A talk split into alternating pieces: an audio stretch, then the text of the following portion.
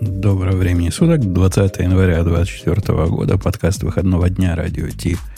Выпуск 893 сегодня с небольшой задержкой вышел, но это все из-за Бобока. Он сказал, что задержится и просил меня начинать без него.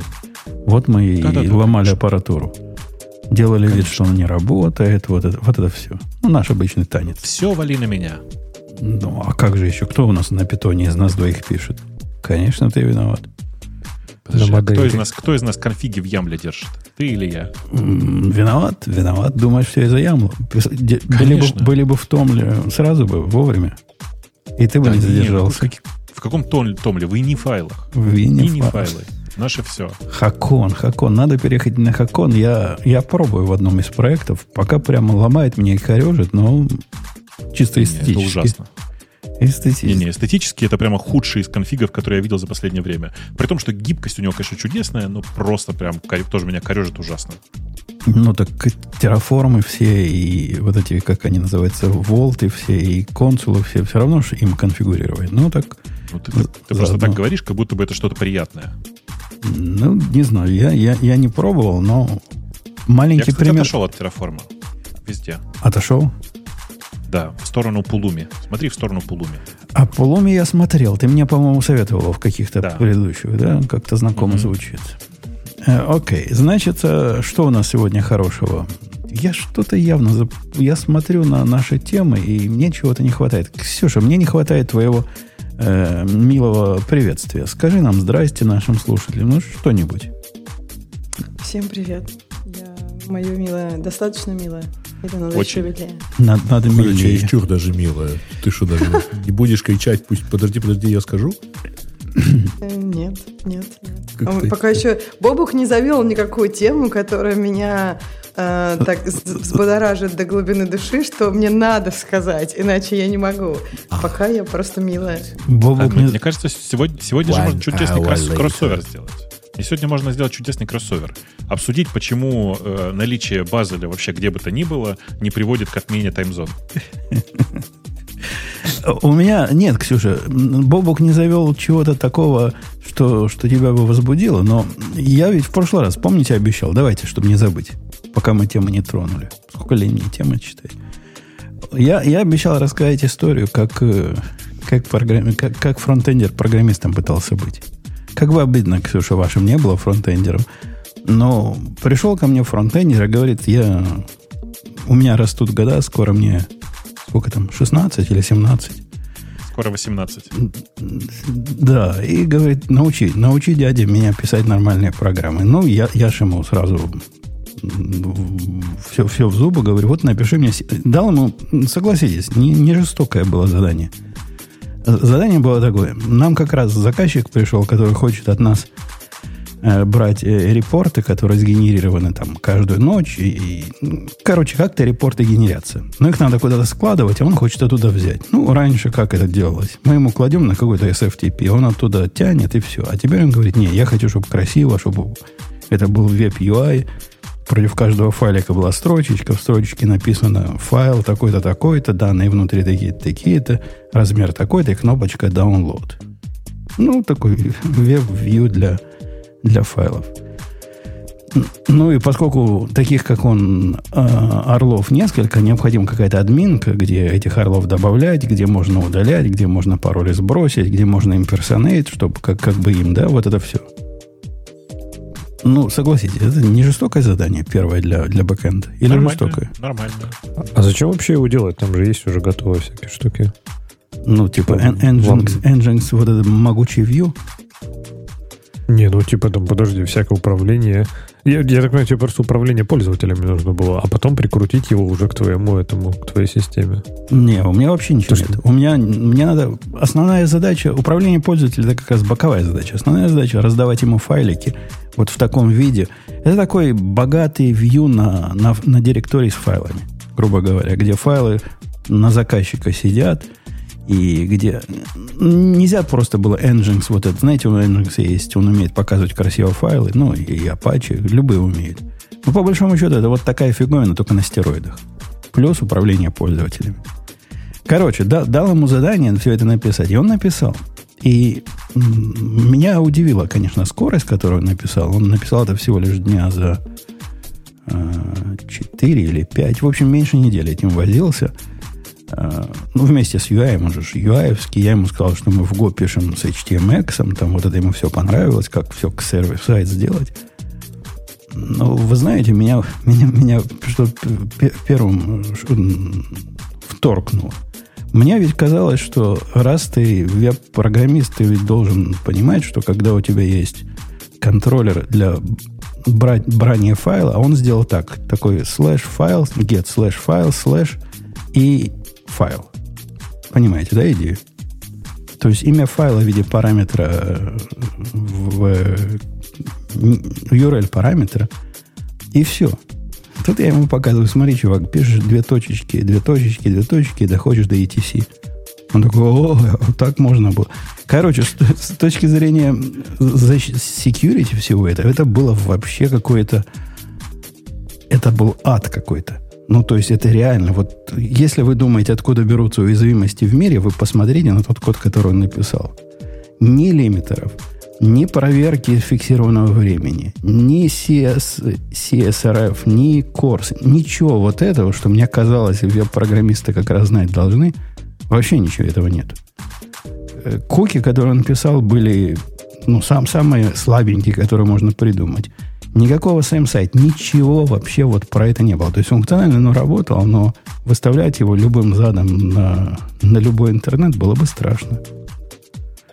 Это я к тому, что фронтендеры, оказывается, вообще нифига не шарят в том, как, как, как опасно в этом мире жить.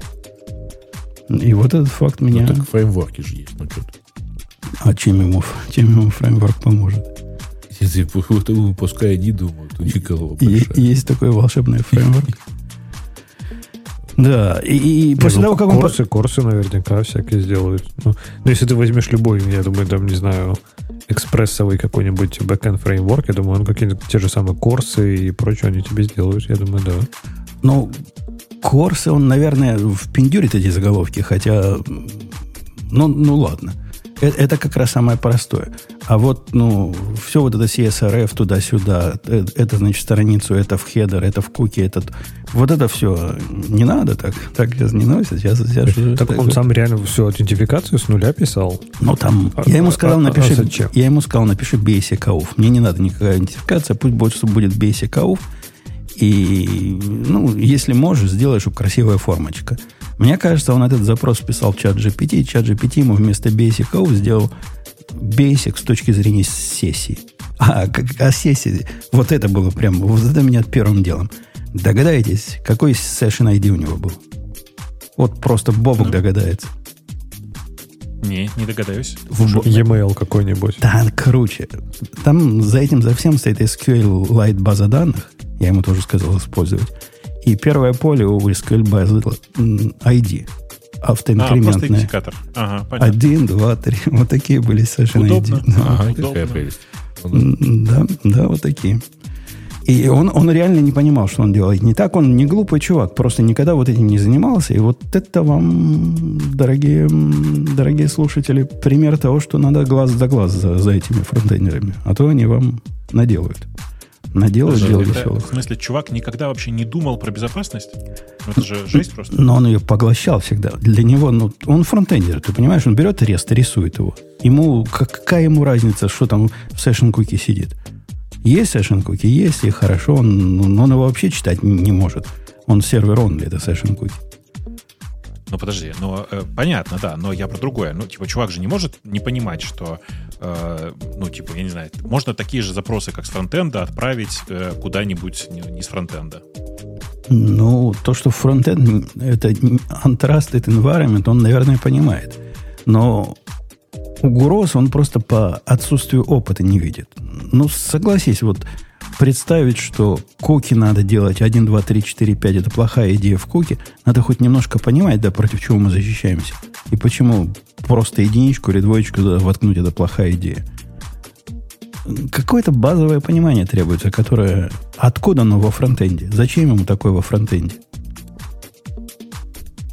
Незачем. Зачем он вообще с сессией там делал? Я вот я пытаюсь это понять. Ну, я же говорю, я Ну, типа, попросил если basic, basic. AUF сделать. Он, судя по всему, Basic AUF в чат GPT сказал, и чат GPT ему вместо Basic AUF как протокол сделал Basic, ну, типа базовый AUF, где есть логин, ну, базовый, не в смысле Если скажите Basic. спасибо, что не на Basic Мне кажется, написал. Мне кажется, даже на VBA, да. Мне кажется, даже чат GPT бы написал нормально. Я думаю, он неужели думаешь, он не понимает разницу между Basic AUF и вот именно ну, типа, Я простеньким тепло вспоминаю PHP-программистов, которые просто взяли бы PHP Session ID. А, М, Тоже, знаешь, как бы, ну, это значительно более безопасное решение, конечно. Тут, то есть, пускай у него голова болит. Да.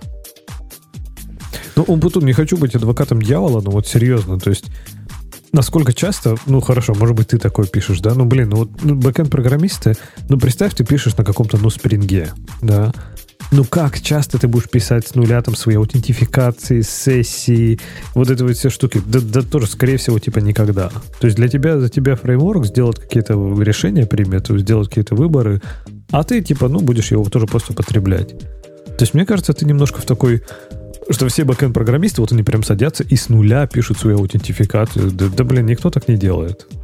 А, Да ты зря к унификации привязался. Ну ладно, АУФ э, он перемудрил, потому что я, я подозреваю, что чат GPT. Мне чат GPT тоже когда-то, когда я попросил у него для бейсика сделать красивую форму, он мне написал вот нечто подобное, где есть пост и get, ну, вы знаете, и сессии.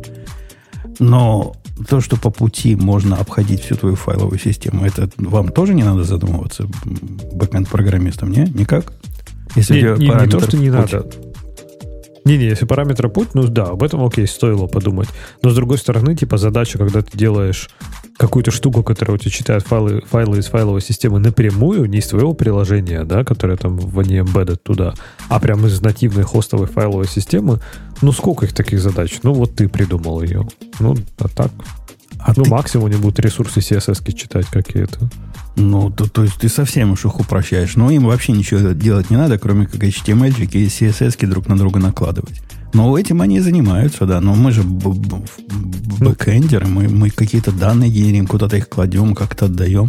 И чем сервить Ну, файл? как у тебя с- S3 у тебя там будет лежать. Ну, то есть, серьезно, ну кто будет давать из хостовой файловой системы у тебя файлы в 21 Хорошо, веке? хорошо, соглашусь. S3 хорошо, хороший пример. А по S3 вот этого траверсала не будет уязвимости у него само по себе. Просто автоматически. Не, ну почему? Ты же даешь, permission ты даешь на конкретный бакет, правильно, на конкретный путь. А, и на каждого юзера по своему бакету надо делать. То есть нельзя внутри бакета разделить на под, э, под, под, по- ну, на, типа на директории, ну не Да. директории, на А это у объект. меня А, как-то запищало. Запищало немножко, да. Что происходит, да? Странно, Просто да, что-то. USB какой-то. Пищит, когда Сейчас, Грей говорит. тебя, кстати, грейдит. Да, Да, да. да, Сереж. Да, только Грей, тебя. ты пишешь. Я же не пишу. Ты Не, не пищишь. пищишь. Вот, Не, никто да, не пишет. Грей. Ты все так же хорошо, Не, и потом- без пищания. Похоже на Да. проблему USB, и надо просто передернуть микрофон, я думаю. Он пошел передергивать, судя по паузе. Передерживать микрофон всегда, всегда полезно. Не, он потом, я согласен, что да, там и в S3, т- S3 такое может быть, но мне кажется, ты просто выбрал такую довольно нишевую. Ну, то есть, какие задачи решают бэкэнд-программисты в наши дни? Сходить в базу данных, сформировать JSON, отдать JSON. Ну, ну серьезно, это 99% работы любого программиста. Даже файлы, это, мне кажется, за- уже в этот 1% укладывается. То есть, вот дай ему задачу с базой данных и с JSON, и тогда, я думаю, Так нормально я, сделает. я ему давал задачу, какая была. Я же не придумал же ее из головы. Вот у нас возникла задача. Мне показалось, я ее сделаю за день, значит, он сделает за неделю. Ну, вполне нормально, можно дать ему развлечься. И в результате я ревьюил ее два дня. И объяснял ему, почему не так. Но, в принципе, он большую часть моих объяснений не понял. Но вот эту всю магию, как, э, как надо... Меня, кстати, удивило про CSRF заголовки и как надо форму генерить туда и как вставлять здесь. И вот эти скрытые... Мне казалось, они это должны знать. Они ведь это делают с другой стороны. А он это, вот это, вот это ему самое сложное показалось. Зачем это надо, почему это надо, какая, что за уязвимость такая. Ну, как-то как разобрались. Ну, я уж не буду говорить о том, что он собирал SQL-запросы плюсиками. Ну, ну ладно. В этом случае это не было уязвимостью, грубо говоря, поскольку все это через user input не шло. Но все равно плохая практика. Э, Вот, вот так. Вот такой вот у меня крик души. Короче, не ходите фронтендеры в этот бэкенд, и только Ксюше кажется, что оно все просто, и поставишь А много можно? железа. Можно я добавлю? Мне это напоминает, если честно, статью. Была такая статья, э, чувак из бэкэнда пошел в мобильную разработку. И там он, ну, просто, на мой взгляд, супер базовые вещи говорил, какой-то common sense, а для него там все было там, типа, ой, надо быть очень осторожным с памятью, ну, прямо очень осторожным, ну и прочие такие же смешные для меня вещи. Это к тому, что э, в каждой, э, ну, в каждом направлении в разработке, там, бэкэнд, фронтенд, мобильная разработка, ну и прочее, прочее. Я думаю, там, каждый ML, я не знаю. То есть найд- найдутся свои, свои вещи, которые нам кажутся, ну, просто все это знают, это просто обязательно, невозможно так программировать. Но, как бы, не знаю, они будут не такие важные для другого направления. И это нормально. Это не значит, что кто-то лучше, хуже. Это первое, что я хотела сказать. Второе, хотела прям плюс 100 к тому, что Леша сказал. Даже вот в каждом направлении есть люди, которые, ну, просто делают какие-то очень базовые вещи. Есть люди, которые идут глубже, глубже, глубже, глубже. У нас, кстати, про это статья есть. Можно, кстати, с нее начать. Но суть богов? такая, что... Да, она, мне кажется, сюда очень хорошо прям, прям, прям подходит. А вы, вы- Nice. выберите его. Я даже не знаю, о чем Да. вы говорите. Про религию, да. Про религию. Не, кстати, еще вот пока Ксюша выбирает, я еще добавлю. А представь, Путун, ты бы сел писать какой-то современный фронтенд. Вот мне кажется, серьезно, если бы сейчас представь, абстрактная Ксюша была бы сейчас разработчиком на реакте, и она бы тебе задала задание написать что-то на реакте, а ты бы написал. И вот я думаю, возможно, ты бы сгенерировал такую же ну, реакцию. Потому что там, типа, знаешь, CSS вообще не понимаешь, как работает там какое-то наследование, там не умеешь, не знаю, кросс-браузерное не умеешь вообще верстать, у тебя на разных размерах экрана все разъезжается. И такой, типа, знаешь, что этих бэкэндеров пускать во фронтенд, да руки им просто надо поотрывать. Да нифига. Может, действительно ни- просто такое, знаешь, не- нишевое знание? Не, не, не, не. Это То не про вот нишевое медиа, знание. медиа CSS query, ты это умеешь все вот это, да? Да не важно, что я не умею. Я, я ведь говорю о фундаментальных представлениях о том, как работает интернет. И меня удивило, что вот этого фундаментального представления, какое опасное место интернет, у него нет в принципе вообще. Это не нишевое знание, это такая базовая реальность, в которой мы живем. Я, я не знаю, как можно в этот мир ходить вот э, с, такой, с таким оптимистическим взглядом на жизнь. И считать, что все хорошо. И за вас все сделают фреймворки. Э, Давайте, я выбрал стоп. Стоп. Я выбрал стоп, Ксюша, который ты велела. Ты это хотела, чтобы я выбрал? Э, Не знаю. Про я религию. Прекрати Про превращать религию. программирование в религию. Да, да. Но как бы я бы не сказала, что мне сильно понравилась статья, если что, я сразу говорю. Мне кажется, что человек все говорит правильно, автор говорит правильно, но он там придумал себе какую-то, на мой взгляд, я не знаю, параллельную вселенную. И вот я бы не так далеко ходила про прям пр- превращать это в религию, но его посыл такой, что мы сделали, ну не мы, а вот программисты, которые ничего не понимают и даже, о ужас, не знают ассемблера, так что это к нам не относится, по-моему, по-моему, почти ко всем. А, вот они, э, значит, делают себе богов, например, там, не знаю, монорепа или, например, Базель. микросервисы или базил, или еще что-то. Ну, то есть они делают себе... Ну, ты тоже, у тебя базил — это антибог. То есть э, он про то, С- что... Сатана вот- такой, знаешь. да, да, да, да. Он про то, что ты, мы э, технологии, инструменты, которые хороши для своих моментов, наделяем какими-то магическими хорошими или плохими качествами. То есть что-то абсолютное зло и что-то абсолютное плохо, а что-то микросервисы. Это там, я Ну, не кстати- знаю, докер. Это просто свет наших э, очей. Вот, да, давай, Леша. Ну, кстати, вот говоря про Базел, например, это реально был хороший пример. У нас же потом еще в чате была долгая дискуссия. И вот по этой дискуссии я реально понимаю, что люди, может быть, люди, которые очень долго жили, например, в, э, в мире там монорепа, да, они реально не понимают, с чем, ну вот, с чем вне монорепа, как, как это вообще сейчас все живет. То есть в нормальных, внятных... я- ну, давайте я все карты раскрою. Я, в принципе, сейчас думаю о том, что, может быть, нам в команде предложить перейти на монорепо. Но все аргументы, которые приводят в чате, они настолько безумны для меня, что они для меня вообще не работают. Это просто какая-то чушь. То есть они мне не интересны. То есть то, о чем люди говорят, для меня это какая-то вот реально какие-то боги, там, знаете, на Олимпе А Мне сидят. кажется, они наоборот, Леша, ты вот актуальны. просто, просто аудитория этой статьи. Ну, в смысле, потому что, смотри, у всех разная ситуация, это просто инструмент. Если тебе рассказывают, что, например, у меня была проблема забить гвоздь, и я для этой проблемы завязал молоток, а у тебя, например, не знаю, проблема полететь на Луну, я не знаю, еще что-то, но у тебя нет проблемы забить гвоздь, ну не нужен тебе молоток. Это нормально, что тебе он не Не- нужен. Зачем ты вообще, зачем ты в команде хочешь использовать молоток, если вам на Луну?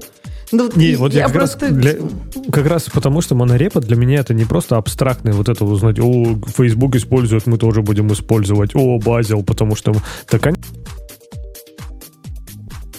И он только у меня пропал. Леха что-то продолжает говорить, но я его не слышу. А, Это просто у тебя он потом, это у тебя он потом в голове просто знаешь монорепа, у тебя сразу хоп и выключило просто. но Я это- когда сказал, что хочу перейти на монорепа, ты, Да, видимо, да, да, кусочек, сразу, кусок- сразу вырезал меня. Мне кажется, у него просто, знаешь, у него какой-то шаб... это опускается забрало в тот момент, когда речь идет о монорепа, и все. Да. Это даже как уши закрыть просто и такой ла-ла-ла-ла-ла, вот так вот, да, сидит. Ну, кусок- Вот, я к тому, что, Ксюша, я тебе хотел быстро ответить, что, в принципе, я говорю, я как раз, мне кажется, вот у меня нет вот этого бога монорепа, да, то есть я понимаю, что будет куча проблем. Но я совершенно точно знаю пару вещей, которые я хочу с этим решить. И у меня вот нет какого-то абстрактного такого культа как раз, вот про который, по крайней мере, в статье речь идет. А зачем он тебе вообще нужен, монореп? Я не понимаю. В чем у тебя проблема-то? CI, в первую очередь. То есть как-то Amazon, Apple решили проблему с CI, с не монорепа, а ты не можешь. Не-не, я знаю, я могу и знаю, как это решить, но мне кажется, с монорепа это будет проще. Все остальное будет сложнее. Но конкретно CI, мне кажется, будет проще. Вот такая вот, вот такая вот э, идея. Что скажете, как говорится. В общем, да, но статья, статья любопытная. Он немножко, правда, не совсем проговорит про, по-моему... А, не, монореп он тоже где-то там приводит, да, пример? Он там больше про то, что тех- Приводит в качестве примера. Да. Он больше, по-моему, про то, что типа технологии стали такой больше религией, чем реально знанием. Как... Ну, Да, стать- не, он говорит там, как старые времена, да, что типа, когда я учился. статью-то Ксюша Нормально. читала. Но он там еще знать. начинает с того, что вот так много. Он, он как бы говорит, что раньше религию использовали для того, чтобы объяснить необъяснимое. И сейчас так много людей не понимают, как работает компьютер, не знают, что такое ассемблер. И поэтому они не могут объяснить. э, Ну, мы про это часто говорим, мы это называем магией, по-моему. Ну, типа там в спринге много магии или еще что-нибудь такое. То есть мы все согласны, что э, нужно понимать, где есть вещи, которые ты не понимаешь, потому что ты не писал это, так как, ну, не знаю, мне кажется, сложно понимать огромный-огромный фреймворк, если, ну, в общем, ты не писал его и не читал его сорцы. То есть можно что-то примерно понимать, но не все. Э, Но мне кажется, что этот чувак немножко доводит это до абсолюта, но само явление я видела в индустрии. То есть люди действительно ругаются о фреймворках и принимают это очень персонально. То есть, например, если я хвалю какой-то фреймворк, и кто-то его не любит, как будто, ну, я не знаю, нам сейчас надо поругаться. А, И это интересно. Так, а ты думаешь, это плохо? Вот, например, про то, что люди, например, ну, не читали сорцы, не знают, как работает фреймворк. Ну, давай, не знаю, Spring возьмем, да, то есть Допустим, люди не знают, как работает там Spring Security, и они доверяют, что Spring Security правильно провалидирует твой JWT токен. А это плохо? То есть это же, по сути, ограничение такого контекста в голове, да? То есть ты либо должен думать про все, либо ты думаешь про проблему, над которой ты работаешь, остальное ты делегируешь. Я же Риск есть. Нет, я понимаю. Мне кажется, вопрос в том, где ты проводишь эту линию. И мне кажется, опять же, для каждой, как бы, для каждой ситуации, для каждого направления э, эту линию, ну, как бы, каждый для себя комфортно проводит в разных местах. Я могу сказать про мобильную разработку. Я, например, давно поняла, у меня этот маятник качался в разные стороны, но я давно поняла, что вот все, что от Apple, ну, как бы я не могу этим не пользоваться. То есть это сделает мою жизнь очень-очень сложной, если я просто мног, ну, буду э, вместо UI-кита что-то другое использовать. Но с другой стороны, ну или там, э, со Swift, кстати, хороший пример. То есть Swift UI, например, мне кажется, что пока он сырой, и пока его нет смысла использовать. Ну, то есть, мне кажется, что это уже ты смотришь по фреймворку. Если фреймворк твою де- жизнь делает действительно лучше, то да, окей. Но когда, например, у тебя уже такой уровень, та- такая слоистость этих фреймворков, например, я не знаю, вот Spring Security может быть окей. Опять же, я не знаю, может быть, есть что-то гораздо более базовое в Java мире. Но, например, там наверняка же есть какие-то фреймворки поверх Spring или еще, еще. То есть, мне кажется, в, в текущем мире можно настолько такую, с- вот уже не разработка, а какая-то просто с- с- слойка из этих фреймворков. И там уже ты даже не знаешь, как они с друг другом взаимодействуют. Не то, что ты не знаешь каждый фреймворк. Там просто сложность вот этого стека ста- становится настолько высокой, что, мне кажется, ну просто мозг ее не, может э, в себя как-то вместить. То есть ты сам создал такую систему, которая тебе и не нужна, но которая просто слишком сложна. Вы зря Так, это а на почему это фреймворке. Смотри, то есть вот он, которую задачу он потом давал фронтендеру, да? То есть представь, был бы фреймворк, который бы это решал. А вот я тебе, я тебе скажу, Леха, все эти проблемы там бы были решены. Там Я бы тебе и скажу, бы был, почему- и SRF бы почему было продумано. плохо, я тебе скажу. И вот эти э, Path Traversal, да, был, все бы было продумано. Там, это, то есть, любой человек, который бы начал этим пользоваться, он бы сделал безопасное приложение для э, хостинга локальной файловой системы. По умолчанию. Как, знал бы он, что там происходит? Наверняка нет. А почему это плохо? Он бы не знал, но зато все бы работало. ну, сейчас Он бы для него они был бы такой они наш великий слышат, бог дорогие восьмирукий, который просто отдает файлы. Поэтому я Но зато перегружу бы все хорошо работало.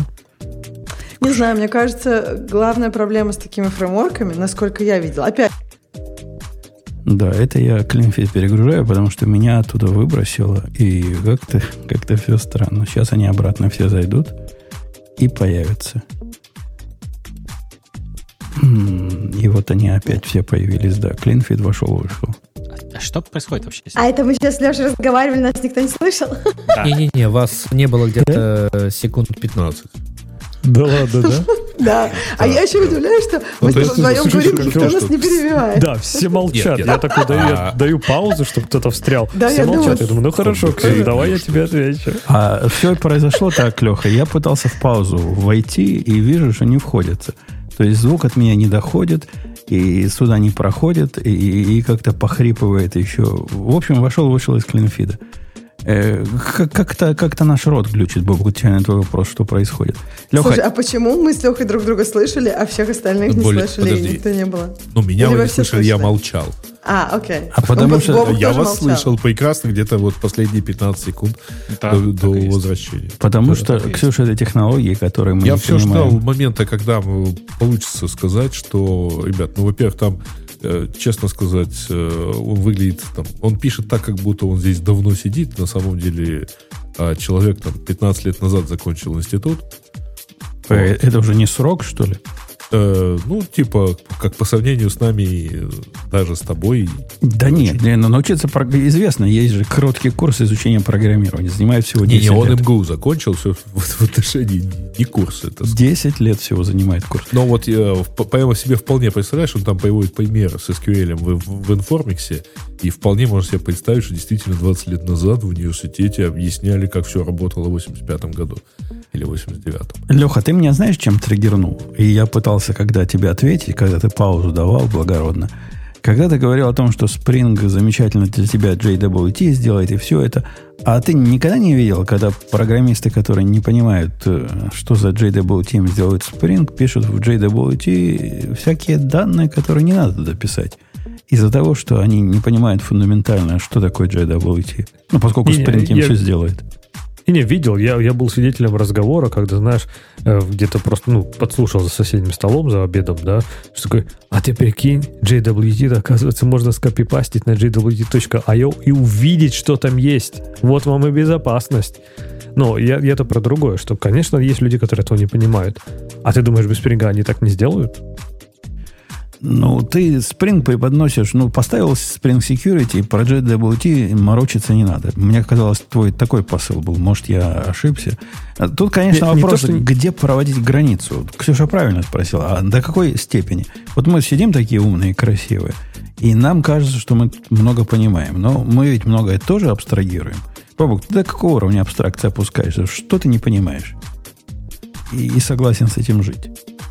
Чего, до каких уровня абстракции я не понимаю. Слушай, ну, у меня есть много моментов, когда, например, вот я сейчас периодически тут что-то делаю с кубернетисом, я отдаю себе отчет, что я некоторые аспекты, например, того, как работает сеть, вообще не понимаю. То есть я как бы там поковырялся какое-то время, э, но нельзя, не могу сказать, что я чувствую понимание. То есть у меня есть какое-то интуитивное знание, но оно от понимания далеко. Э, Но я готов с этим жить, потому что, ну, типа, куда деваться? Понимаешь? Э, Это, это, кстати, хороший пример. У меня вот такое trust-based, так сказать, отношение к AWS штукам. Как когда в VPC настраиваешь с какими-то сложными О, да. туннелями или еще... Там только верить, поскольку ты понять этого не можешь. Только верить. Да, так и есть. Ты, в смысле, это совершенно невозможно в этом разобраться в деталях. Ну, то есть, наверное, можно. Наверное, кто-то разобрался. Но я про себя знаю, что я не разберусь никогда, и у меня нет столько времени. И поэтому я просто такой, ладно, здесь я верю, что оно просто работает. Ну, я- ну Слушайте, действительно, ну- включаешь, работает. Какие, Ну, какие вылезут, с- с вылезут от одной этого стороны- уязвимости? Вот это вопрос. Но лучше об этом не думать.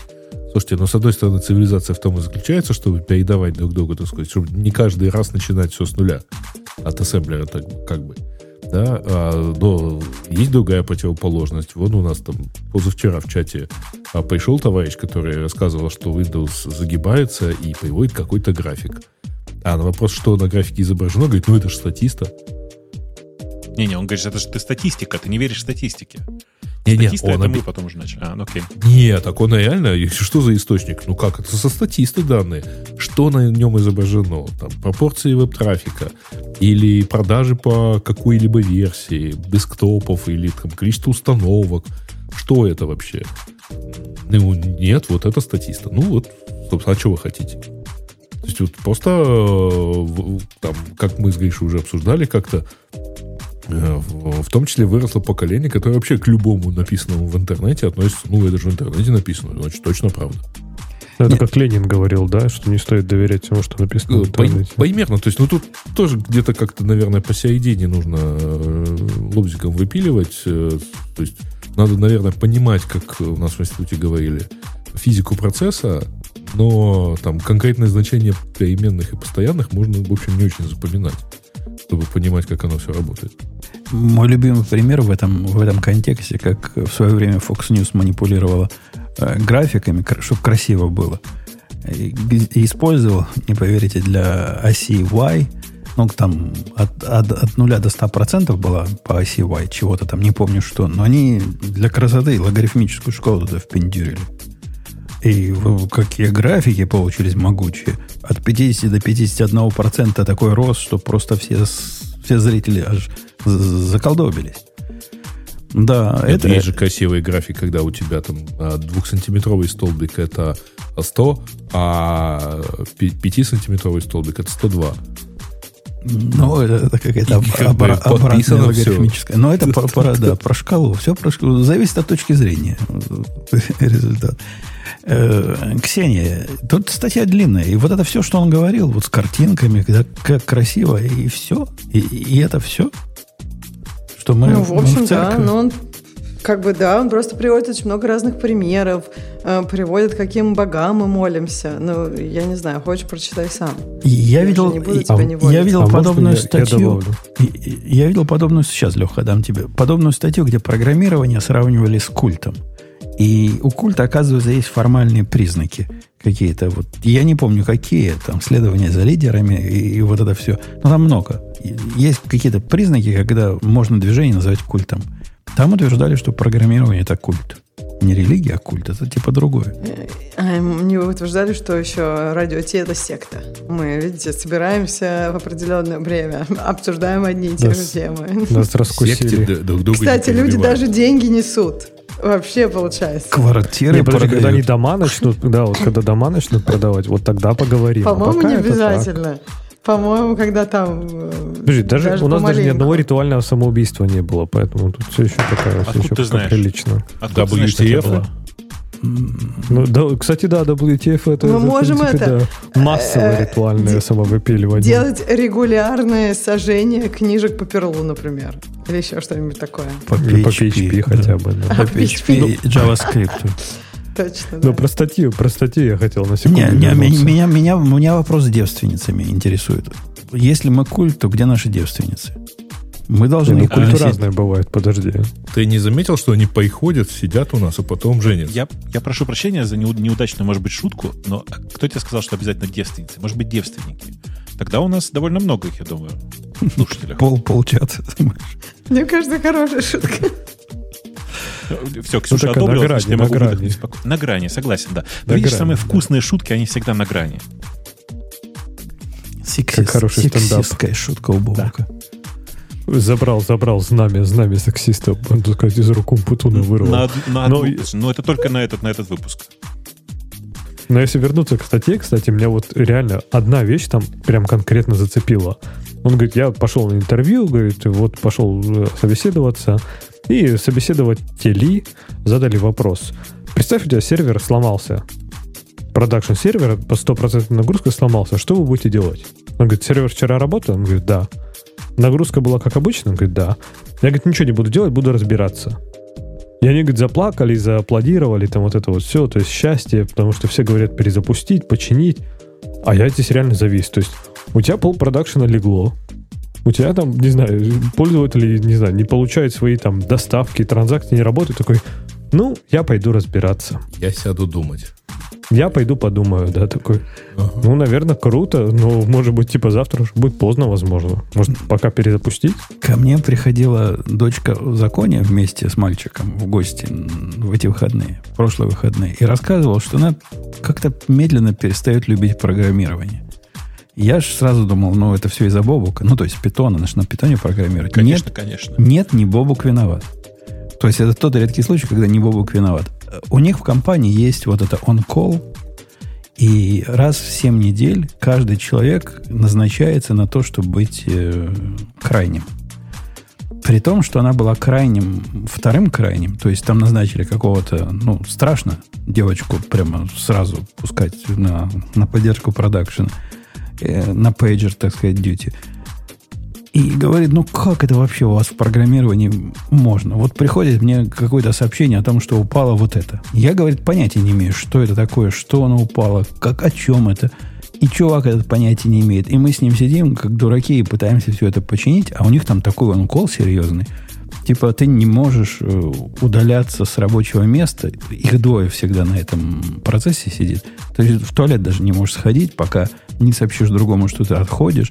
И, и вот это все. Ей сильно не понравилась вот эта мистика. И я ее таки понимаю. Фигня вся это ваше программирование. Согласен. Согласен. А куда пойдет? Ну, пока, пока еще- Бариста и в Starbucks? Пока, не, ну у нее много всяких путей. Но как-то программирование начало разочаровывать. Вот эта часть программирования, она считает это программирование, начала разочаровывать. Ну, это же, да, не программирование. И вообще, может быть, она там пусть предложит своим какой- как-нибудь это улучшить он-колл. Зависит, конечно, от ситуации их ресурсов, но иногда такие как бы улучшения какие-нибудь организационные по он-коллу. Если ей это не нравится, остальным это тоже не нравится. Ну, то есть я думаю, что там есть э, пространство для Ну, как какой-то это? инициативы. Если ее там сделали одной из главных в разбирании в, в, в онколах, то всем остальным это нравится. Не нравится только ей. Да Не, нет, и- ну- Ее пока не сделали одной из главных. Она ведомая была с чуваком, который сказал, что я с тобой больше на онкол никогда не пойду, поскольку пока- когда я один ходил, было два, э, два события в неделю, а с тобой два события в минуту происходят. Ты виноват, наверное. Ну, просто так получилось, я думаю. Или какой-нибудь сезон у них, или еще что-то. Разные бывают ситуации. Ну да, ну как-то как ее сильно это впечатлило. Мне пришлось ее отпаивать коньяком, объяснять, что в программировании все не так, и на самом деле это все интересно, и находить причины, почему код, написанный не тобой, не работает, это самое оно. Ну, Я пока не смог ей это донести, но А Ты знаешь, есть э, совет. Научи ее материться в процессе. Ну, можно про себя. Не, серьезно, кроме шуток. Кроме шу... вот это, я сейчас не, не шучу, это серьезный совет. Э, Я просто видел много людей, которые реально не, ну, они получают прям большую фрустрацию от того, что разбираются в проблемах чужого кода, из-за того, что они держат эти эмоции в себе. А когда ты хотя бы про себя начинаешь ну, ёп, ну, ну, э, вот этот выплеск эмоций, он, ну, я не знаю, как, как вам, а мне прямо он дает некоторое там ощущение, э, так- такой, знаете, легкого вброса эндорфинов, который помогает разбираться в проблемах. Причем быстро. Слушайте, я, у меня вообще нет как бы проблемы. Ну как, я наоборот, я люблю разбираться в чужом коде. Я ну, в смысле, в любом коде. Я люблю, для меня это детектив. Вот я чувствую, что я это какой-нибудь там этот Шерлок Холмс, и там убийца, это вот там, не знаю, какой-нибудь баг, где там плюс один, а вот надо минус один. Ну, то есть, как бы, но с другой стороны, если это вот надо делать супер быстро, а код там совсем незнакомый, ну, мне кажется, от этого вот много стресса. То есть, если я знаю, что у меня есть время, я иногда вообще могу за три минуты разобраться. Просто потому, что я не спешу никуда. Я могу глубоко нырнуть в проблему, я выныриваю, все, она решилась. То есть, у меня реально быстро это получается. Но если вот как бы у меня засекать время или еще что-то, я на время могу делать действия, только которые уже много раз делала. Я не могу на время делать действия, которые включают в себя, ну, как бы творчество и какую-то вот неопределенность. Потому что неопределенность, на мой взгляд, она может занять много времени. И поэтому, как бы, не знаю, я, у меня сразу кардизол сильно поднимается, и эффективность моя. Так вот, это, а если- вот этот pager duty, это как раз противоположность. Это не то, что разбираться, там это э, сделай быстро, чтобы работало. И, и ты такой сидишь, что работало, что упало. Ну, я вижу какие-то ошибки в логе, но фиг его знает, откуда они взялись, почему это... Надо разбираться. Нет, не надо разбираться, надо починить. Надо, чтобы работало. Вот это, вот это он кол. Так он выглядит. Тем более, кстати, Ксюша, ты говоришь, там это детективная история, вот это Шерлок Холмс. А что, если ты там не, не Шерлок Холмс, а, я не знаю, сантехник, и тебе надо реально просто по локоть туда просто залезть, вот прям внутрь, чтобы там что-то, не знаю, починить, чтобы вода уходила и прочее. Все равно Шерлок Я Холмс. что... Нет, если у меня есть время, я все равно Шерлок А Холмс. То если есть с головой меня... нырнуть? В смысле, а что, ну, в чужой код с головой нырнуть, ты имеешь в виду, я... что ты имеешь в виду? Это же код, он весь не, не, не, не вот... Так и Ну, будешь ведро. Мне нравится, мне тогда Подожди. нравится с головой, понимаешь? Я тогда головой, в общем-то, и ныряю, не какими-то другими частями тела. Я не знаю, какими ты ныряешь. Но я согласна с Умпылом, что когда это, это какой-то пипец стресс, когда тебя все там, я не знаю, дербанят в 10 чатах, и вообще непонятно, что сломано. Ну, я не знаю, я бы вообще, на самом деле, вот, ну, честно, если как бы ей хочется по- починить эту проблему, во-первых, я уверена, что она всех э, всем мешает и всем не нравится. Ну, то есть нужно сделать, на- как я видела, это меняется. Это можно изменить, это просто работа, ну, на, мес- на месяцы, может быть, там больше. То есть это надо сделать нормальные алерты. Там, наверное, скорее всего, какие-то плохие они. Если ты видишь ошибки в логе, но не понимаешь, что сломано. То есть, может быть, эти ошибки в логе вообще ничего не означают. Это самое ужасное, когда у тебя есть какие-то, а, ну, там, ворнинги или алерты, которые на самом деле никакого отношения к реальным проблемам не, не имеют. Потому что они тратят время, силы, но ничего не приносят. Ну, то есть, по сути, мне кажется, это интересная тоже проблема, но это такая проблема очень ну, организационного характера. Начинается она точно с организационного характера, а дальше там, конечно, тоже много кода, но он не такой exciting. Я не думаю, что кто-то там э, просто очень-очень-очень рад, когда добавляет какие-нибудь, я не знаю, алерты, логи э, или какие-то ошибки. Ну, он скучноват. Руслан пишет, если после первого онкола не хочется уволиться, значит, онкол не удался. И, наверное, он, наверное, он прав. Я просто как человек, который на онколе всегда, то есть 24-7 каждый день, и поэтому я все системы свои сделал так, чтобы этих онколов было минимальное количество, то есть, ну, вот этих сообщений, когда меня будет в 6 утра и говорят, потом вставай, все сломалось. Я понимаю, что все в руках программиста, и все это, все это чинится. Но представьте, пришла девочка в компанию, где она специалист в области как бы бизнеса, а не в области техники. Ну, какая у нее власть на, на то, как их DevOps перестроить? Это примерно никакая. Так и Так будет пусть ходить. девопсы и будут анколами. Так в этом же и проблема. Мне кажется, проблема, значит, не те люди на анколе. Я понимаю, но, но у нее пока недостаточно авторитета, чтобы сказать, вы все делаете неправильно. Я ей сказал, скажи своим, что они идиоты. Она говорит, не, я так пока не могу. Нет, ну мне, мне кажется, такой подход, конечно, я не знаю, сколько надо авторитета в американской компании, чтобы сказать, что все идиоты. Я такого никогда не видела. Я бы начала просто с каких-то реальных маленьких улучшений. Хотя бы маленький шажок в сторону того, что было лучше, он э, как бы он позволит как раз заработать этот авторитет, чтобы говорить и вскрывать какие-то большие проблемы. Потому что если ты ничего не изменяешь к лучшему, ну, я не знаю, очень странно. Ну, не- невозможно какие-то... Тебе не дадут эм, какой-то карт-бланш на большие изменения. Слушайте, я, вы не поверите, как я уменьшил количество он-колл вот этих э, утренних звонков своих, не знаю, в три раза. Я не понимаю сути этого эффекта, но эффект заключается в том, что после того, как я стал э, в программах, которые параметры свои парсят, понимать подчеркивание и минус как одно и то же, меня тетки перестали доставать. Они очень часто какое-то что-то запускают и вместо подчеркивания минус пишут. Или вместо минуса подчеркивание. Я не знаю, что у них за проблема, почему они cut and paste не делают, но, но факт медицинский. Постоянно путают подчеркивание и минус. Что, не, они неужели похожи? В каком, в каком мире они похожи? Ну, вообще похоже. одно снизу, да нет, ну, другое в подчеркивание минус середине. похоже. Ну что? Но у меня в одном месте логи пишутся так, что все подчеркиваниями, э, нижнее подчеркивание дата, а в дате уже идут э, минусы. Не, ну, Постоянно путаю. Ну, э, Это нормально, но когда ты команду... Вот представь, тебе Грей дали команду, которую ты не понимаешь. И эту команду надо запускать, когда что-то пошло не так. Какого черта ты вместо подчеркивания в этой команде минус напишешь? Ты же больной, что ли? Ну, что это такое? Ну, скопируй команду. Не надо ее набирать каждый раз заново. Но нет, нет, не пошло. После того, как я стал их э, одинаково приводить к одному и тому же, сразу количество этих звонков увеличилось, уменьшилось в 10 раз, наверное. Но ты заасфальтировал дорожку, по которую, которую протоптали люди. Просто вот и все. Ну, Может, может, старую байку про дорожки, там, по-моему, в э, там, Ландау, по-моему, так делал в физтехе. Или где-то еще. Может быть, но самый лучший способ автоматизировать вот это все, все свои WTF, это быть на онколах. Э, э, Я, я согласен, что если у тебя есть возможность это автоматизировать, то быть тем человеком, которого дергают, это лучший путь к тому, чтобы система улучшалась. Ты не хочешь, чтобы тебя дергали. Я, я не хочу. Я не знаю, как вы, а я не люблю, когда меня дергают в 6 утра.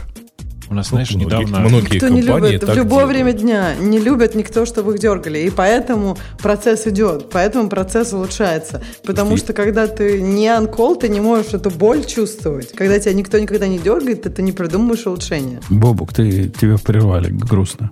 Да, я говорю, что у нас недавно состоялся тут такой э, диалог на тему того, а должен ли верховный руководитель технарей, условно CTO, присутствовать на онколах в ночи. Вот вы как считаете? Э, Ну, зависит от структуры компании. Мне кажется, он-кол э, представляет собой какой-то социальный слепок компании. То есть, э, как у вас социально? Если у вас э, технический лидер, это тот, который и код пишет, и решения предлагает, и вносит технические изменения, во всяком случае, на концептуальном уровне, должен. Если нет, то, то фиг с ним. Никому Ну, не видишь, интересно. э, я, я на самом деле искренне думаю, что в любом случае должен, потому что у технического руководителя у него ну, две задачи, и он может выполнять какую-то из этих задач. Да? Либо он главный технарь, ну реально главный технарь, и тогда он действительно там нужен, потому что он позволяет быстрее принимать решения, а главное, он видит проблемы существующей системы. Либо он управленец, и тогда он тоже должен присутствовать для того, чтобы видеть, как все работает, и вносить изменения уже в управленческую схему. То есть ему в любом случае приходится там быть. Мне Да, кажется, он еще в любом знаешь, чем- случае управленец, А? кстати. Ну, Мне бывает кажется, чем- по-разному. знаешь, в чем полезно еще, может быть, я вот сейчас стал в голове прокручивать. То есть очень часто люди уровня вот там типа exec, да, там всякие CTO и прочее, они думают про другие проблемы, не как технари. То есть у технарей очень часто есть тенденция, типа, давайте быстро починим, и вот типа хаки такое, знаешь, решение. А потом приватность, там какую-нибудь, э, даже, даже как юридическую чистоту, да, условно. Они могут не думать. А человек уровня там вот CTO, он как раз про такие штуки может думать, что да, мы сейчас типа быстро за 5 минут починим, но это нам потом выйдет боком, потому что мы там privacy нарушим какой-нибудь или еще что-нибудь, да, такое. И вот человек, который, например, про это будет думать, мне кажется, очень полезно иметь на on-call. Поэтому я сначала хотел сказать, что, наверное, все-таки он будет мешать, а потом подумал, что, наверное, все-таки нет, он будет полезно такого человека иметь. Леха, у меня такое ощущение, что ты то ли бороду отрастил и по микрофону Да. трешься, то ли еще что-то в этом роде происходит. Так и есть. Прекрати Ничем, чесать, ничем чесать не бороду. трусь. Не, его Ну, серьезно звучало- вообще не трогаю. Звучало Да. вот так. Слушай. Очень странно. Не, я Вот вообще не прикасаюсь к микрофону. А, Может, мне э, тоже надо перезапустить что-нибудь? Не, не надо ничего сказать. Слушай, Вечер а Клинфида. на, на Да. сам- на самом У деле у меня меня есть... вопрос. Давай. На самом деле у меня есть э, странная конструкция такая, что э, еще, в принципе, это экзекутив чувак, сидящий, ну, C-level чувак, чувак, сидящий на онколе, это чувак, который в состоянии принимать одновременно бизнесовые решения. Представьте себе, что у вас какой-нибудь факап, я не знаю, там, типа, все упало из-за того, что от вашего партнера приходят неправильные данные в фиде каком-нибудь. А, И здесь нужен просто экзекутив чувак для того, чтобы принять, например, стратегическое решение вида, окей, отключаем, отключаем этого партнера, чтобы остальные не страдали. Я ему с утра позвоню. Кому? Партнеру? Ну, Ну, да, да. Или ну да, сейчас то напишу, неважно, без разницы. Не смысле, придумываем лайфхак, э, как все-таки Да. проглотить его данные. Да, да. То есть, типа, это, в принципе, правильная штука. И, э, ну, мне кажется, я везде, где был, я везде такие штуки заводил, что сетево так или иначе сидит на, э, на, на звонках, в том числе на ночных. Потому что, да, на самом деле, от- ну, это создает большое давление в э, компании, в том числе на звонке на самом создается давление. Но это, ну, полезное давление. Это давление, которое в конечном итоге э, улучшает работу компании. Я хотела, знаете, что спросить? Подожди, подожди, я, я записывалась. Э, Нет, я перед Бобуком сказала, что у меня потом вопрос Да, да, было, было. тему. Мне Да. только спросить ты должна говорить. Да, да, да, да, да. В общем, смотрите, я, Бобок, с тобой вообще совершенно согласна. И все ситуации, когда я видела, когда кто-то достаточно, ну, как бы там разные есть уровни анколов, но всегда, когда кто-то э, более такой более опытный присоединяется к какому-то анколу, я вижу, что анкол всегда улучшается. А у меня тогда вопрос. Как ты думаешь, почему ну, люди не, часто это делают? Вот я не вижу, чтобы часто это делали. То есть некоторые лидеры, они, да, такие, ну, потому что это тратит время и считается, ну вот, там, CEO, он же должен думать, как там бороздят, а это же реально работа. Это не только про бороздят. И не столько про бороздят. Ну, э, по, по моему, по моему опыту, потому что В многие чате сетево пишут, хотят... что стоим упал. Окей. Э, Кстати, пом- экзекьютивы, поймите решение. Ну, Предлагаю отключить нахрен стрим. упал или подключился. Все само делается. Зав- зав- завтра позвони просто всем слушателям, и все. Не говори. Короче, э, мне кажется, что многие CTO хотят заниматься только стратегическими вопросами и вообще не хотят заниматься операционкой. И с одной стороны, я их понимаю, бывает такое, что задач по стратегии и по там, технической в том числе такое количество, что ты просто не успеваешь погружаться в операционку. Но тогда у тебя должен быть, я не знаю, первый заместитель, который там сидит и помогает решать эти проблемы, а потом тебе на ежедневной основе А докладывает, что потом ты его контролируешь. Да, и в результате, на самом деле, одно, одно, одно, контр- одно конвертируется в другое, и времени больше не становится нифига. Но э, я такие решения видел. Э, а в остальном, ну, не надо же отрицать, бывают просто плохие сетео. М, Э, на самом деле, честно говоря, удивлен, потому что в, в других сферах, не в CTO, ну, то есть не в технических департаментах, практика э, вы- вывода топ-менеджеров на некие там frontline позиции, она вполне себе присутствует. То есть есть, э, например, там даже там, в сотовых операторах э, топ-менеджеры сидят в, в колл-центрах и отвечают на звонки. Может, даже на первой линии. Вот. Многие компании делают так, что кто-то там по неделям сидит. Ну, в Амазоне даже было такое, что все обязательно неделю отрабатывают в, в склад- на складе.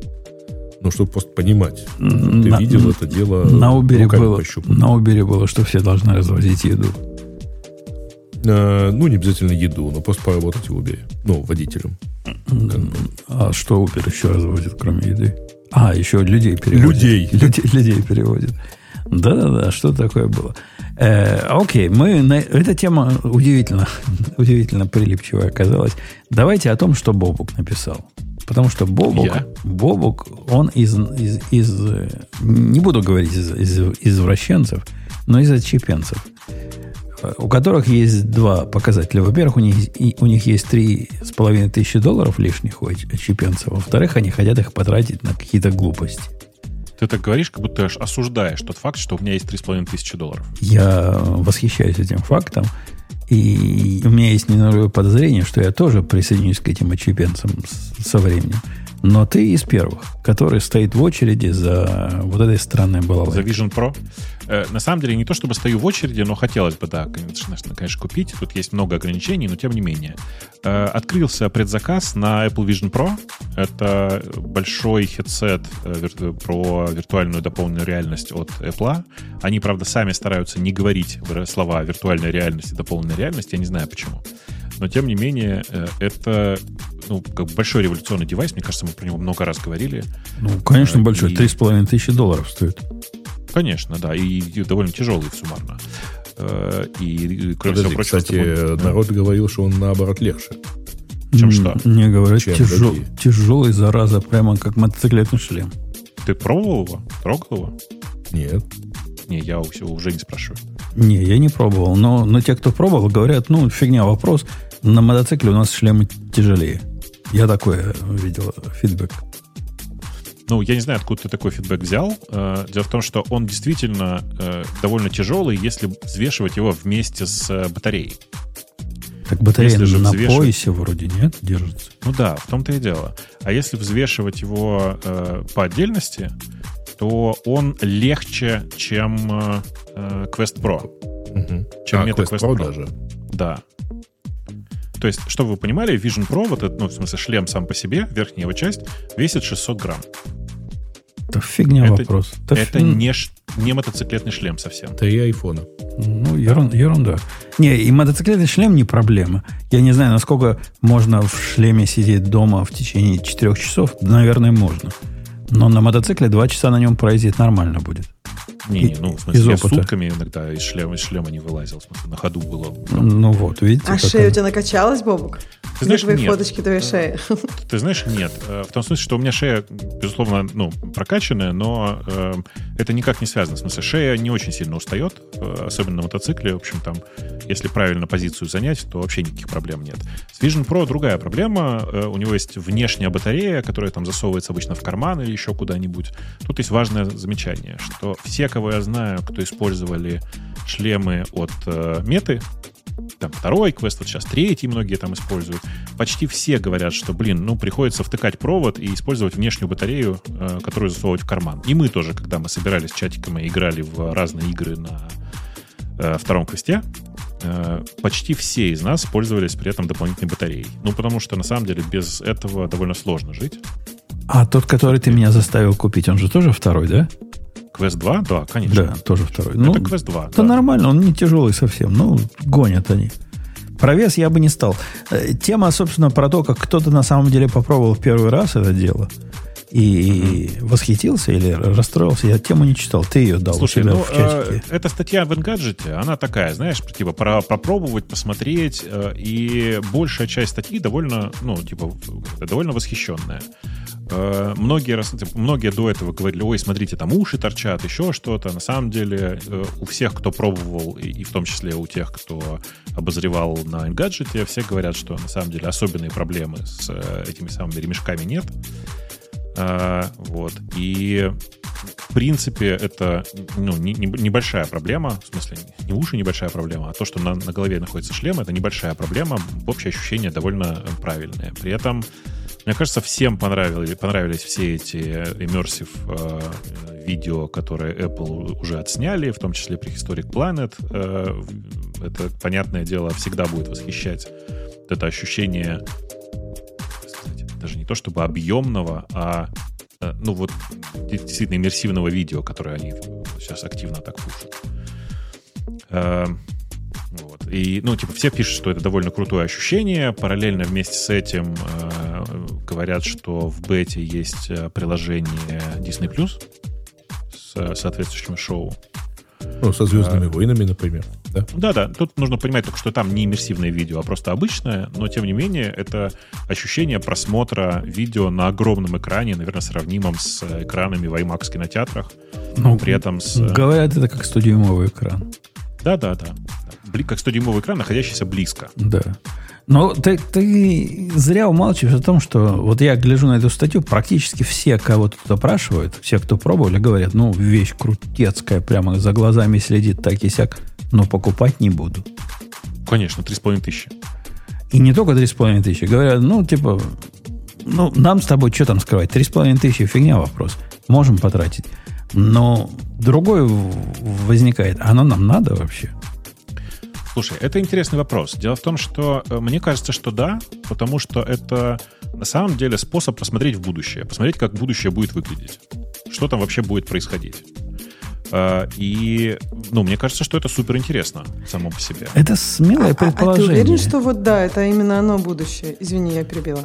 А как, как мы можем быть уверены? Конечно, нет. Но э, ты, же, ты же всегда смотришь в будущее не с точки зрения вот это точно будущее. У тебя есть несколько разных вариантов развития. И мы же продолжаем покупать новые компьютеры, да? Типа, вроде бы тебе нынешнего Мака хватает, но ты все равно думаешь, «М, надо купить Мак по- по- поновее.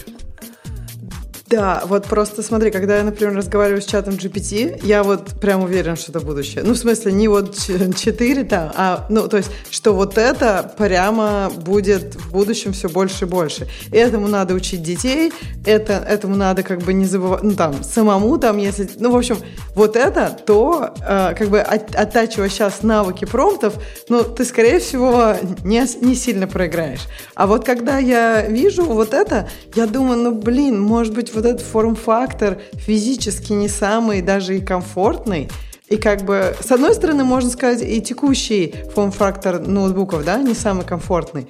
Но, не знаю, мне кажется, что вот у меня по поводу очков гораздо больше сомнений, чем по поводу каких-то других технологий, которые сейчас есть. Я понимаю, что будущее всегда неизвестно. Им есть такое будущее, я думаю, где там AI не развился никуда, Generative AI. Но вот как-то у меня гораздо больше сомнений по поводу очков, чем по поводу Generative AI. Смотри, у меня, кажется, у меня тут два возражения. Первое. Когда ты говоришь, что надо детей учить промпты писать, да не надо. Потому что через пять лет нынешние промпты и то, как они пишутся, уйдет в прошлое прямо 100%. Понятно. Э, знаешь, я нет, не про это, я общо, извини, давай. Сравни, сравните то, как пишутся промпты в Midjourney и как ты пишешь промпты для рисования картинок в ChatGPT. Вот это как бы та ступенька развития про, про, ну, про рисование картинок в ChatGPT, которая показывает, куда движется все. А все движется в максимальное упрощение и в... э, Ну, кто тебе вообще сказал, что через 5 лет нужно будет писать промпты, а мы не будем, я не знаю, там, подходить головой, прислоняться к монитору, и он такой хоба нарисует и дает тебе ответ на твои неявно сформированные мысли. Мы не знаем этого. И такая же история с VR. Мы не знаем, куда все движется. Мы не знаем, как это будет двигаться. Возможно, типа в будущем у нас будут не никакие не шлемы, а просто у тебя будет линза, которая тебя проецирует в глаз, которая вообще прям встраивается при рождении. Все может быть. Но общая концепция, что в случае с генеративным ИИ, что в случае с VR, она, как бы, ну, мне кажется, она не- несомненна. В смысле, очевидно, что клавиатуры не нужны для управления компьютером, так же, как и мыши и все остальное. Рук достаточно. Очевидно, что нам промежуточное средство под названием монитор на самом деле лишнее. Ты должен видеть, ну, как бы, собственными глазами. Очевидно, что смешивание реальности — это как бы то будущее, которое всем э, так или иначе нужно. Как оно будет сделано? С помощью шлемов или с помощью проекций или с помощью, я не знаю, голограммы, еще чего-то. Это на самом деле не настолько важно. Важно, что ты идешь в том направлении, которое кажется, ну, как бы, кажется неотменяемым. Вряд ли, э, вряд ли мы увидим э, отмену э, идеи, что человек хочет видеть не плоские, а объемные изображения и хочет их видеть не на экране монитора, а вокруг себя. Ну да. Давайте мы вернемся к э, 14-дюймовым экранам на электронлучевых трубках. Точно. Ну, это понятно, но не обяз... опять же, не обязательно это должно проецироваться ему в глаз. Ну, то есть голограмма, идея ее совсем другая. Когда ты там, не знаю, А какой-то у тебя девайс, ну, не знаю. Э, проблема- проблема голограммы- Ты все равно это видишь. Смотрите, проблема Да. голограмм как таковых заключается в том, что голограмма — это штука, которую неотменяемо может видеть кто- кто-то кроме тебя. Каждый, кого я спрашивал, очень хочет... В чем вообще прелесть мобильных телефонов? В том, что это экран, который в большинстве случаев видишь только ты. И именно по этой причине все двигаются в сторону шлемы, линзы, проекция в глаз, еще что-то, потому что нам хочется видеть что-то, что не могут видеть другие. Голограмма — это штука для всех. Да, ну, в общем, вот э, какая-то такая у меня конструкция в голове, э, и поэтому я думаю, что надо про, про это, ну, в это все двигаться, и поэтому я там и предыдущие шлемы покупал, и будущие шлемы буду покупать, потому что я думаю, что там через 10-15 лет это будет такая общая норма. А может быть, года через 3-4, как было с первым iPhone. Ну, посмотрим, да. Э, я, кстати, читал интересную статью, в которой там было сказано, ну, там статья, по-моему, называлась «Подарки Тима Кука э, Марку Закербергу». Вот. А, и одним из подарков называлась как раз, э, так сказать, помощь с AR-VR. Mm-hmm. А, потому что время как Марк экспериментировал со всяким VR, покупал квесты и терял там сколько, по 40 миллиардов значит, на работе этого подразделения, Э, Apple взяла и просто ну, вышла туда же и сказала тем самым, ребят, ну эта категория будет. Мы сюда уже пришли, все, мы отсюда не уйдем. Вот. И теперь это прямо признанная категория, в которой и теперь понятно, что там, да, в этом направлении надо идти дальше. То есть это не фантазия одного человека, переименовавшего себе компанию. А вы видели, что вот это направление считается... Все, что ты не можешь это комментировать. Считается, Нет, что... я просто хотела сказать, что это как бы ну, много где писалось. То есть, что как бы рынок гораздо... Ну, когда появляется второй большой игрок, рынок считается удавшимся. Нет, Но при этом... Второй большой не игрок уже ушел. Microsoft с HoloLens. Вот. Таити большой игрок э, со своими очками вышел и зашел тут же назад. Вот. А вот когда приходит Apple, ну я имею в виду Google Glass, когда приходит Apple, тут уже кажется, как-то всем становится спокойнее. Значит, не знаю, мне как раз кажется, что мы сейчас все, вот как в этой статье про программистских богов, немножко обожествляем Apple и считаем, что вот если они вышли, они там что-то знают, у них как-то все по-другому. Ну, то есть я согласна с Бобуком, что куда-то это все идет. При этом нам всем казалось 10 лет назад, что оно прям будет идти быстро. А оно собака не шло эти 10 лет быстро. как мы 10 лет назад сидели в таком сетапе, может быть, мониторчиков у нас больше стало за 10 лет, потому что сейчас мы все из дома работаем, а раньше нет. Но я к тому, что, ну, как бы, может оно все гораздо медленнее идти, и никакие голограммы в ближайшее время не появятся. Может быть, появятся, я же не говорю. Но просто то, что я туда пришла, вовсе не означает, что, ну, вот состоится этот рынок. И, опять же, мне кажется, вот есть такой вау-эффект. Вот, вот когда я первый iPhone взяла в руки через несколько дней после того, как там он появился. Э, ну, вот это было, я, вот, ну, это, это чувствуется. И не только я одна. Многие люди такие, там русского языка нет, ничего нет. Ну, блин, так прикольно трогать, типа, его, что как бы ты понимаешь, что вот ну, ты такой хочешь. Может быть, сейчас тебе еще не хватит денег, но вот когда-нибудь ты, у тебя точно он будет. Вот я не знаю, я не видела такого, такой радости и не слышала такой радости от людей, которые правда пробовали эти очки. Ой, так, ну, не, я тебе, давай, я первый буду. Я пробовал давай. в течение 15 минут, это полный восторг. Я считаю, что это э, железка, которая заменит мне необходимость возить с собой ноутбук и даст мне сильно больше ощущений э, прям э, от э, работы где-то вне дома. Ну вот у меня, я... наверное, люди, которые долго в них, подольше в них сидели, типа они говорят, после часа ты хочешь ее, единственное твое желание становится просто ее вот просто содрать со, со своей головы, ну потому что как-то вот типа да некомфортно. привыкнешь. Хорошо. Я, видишь, я не знаю, как они. Я, я же больной. Я же в Quest 2 работал по 8 часов в день. Ох, ну да, вот, Бобок, я не могу. Вот у меня после 20 минут Quest 2, у меня, мне после 20 минут. Ну, да, я после 20 минут уже не могу. Я не знаю, как ты... Во-первых, ну, может быть, у меня шея слабая, может что, но мне, не, ну, мне некомфортно. То есть, при этом, например, я отлично ношу очки, ну, там, долгое время, то есть, как бы, вот, не, это не то, что меня что-то на лице напрягает или еще что-то. То есть, например, очки мне нравятся, мне комфортно в них, но вот Quest 2 мне тяжело, некомфортно, неприятно, хочется его снять. Слушай, мы, мы собирались небольшой группой из нашего чата и играли в четвером, в пятером, по-разному там, э, на втором квесте. Э, не было никого, кто бы кричал через 20-30 минут, ой, что-то я устал. Все выдерживали там типа 2-3-4 часа, сколько мы играли. Вот, да они просто перед тобой пытались э, ой, да нет. показываться, какие это они молодцы. Ты не замечал, что они так замирали? Это они, видимо, снимали его, подышали, а потом снова надевали, чтобы не ударить грязь лицом. Мне нравится. Хорошо, давайте я вам по-другому скажу.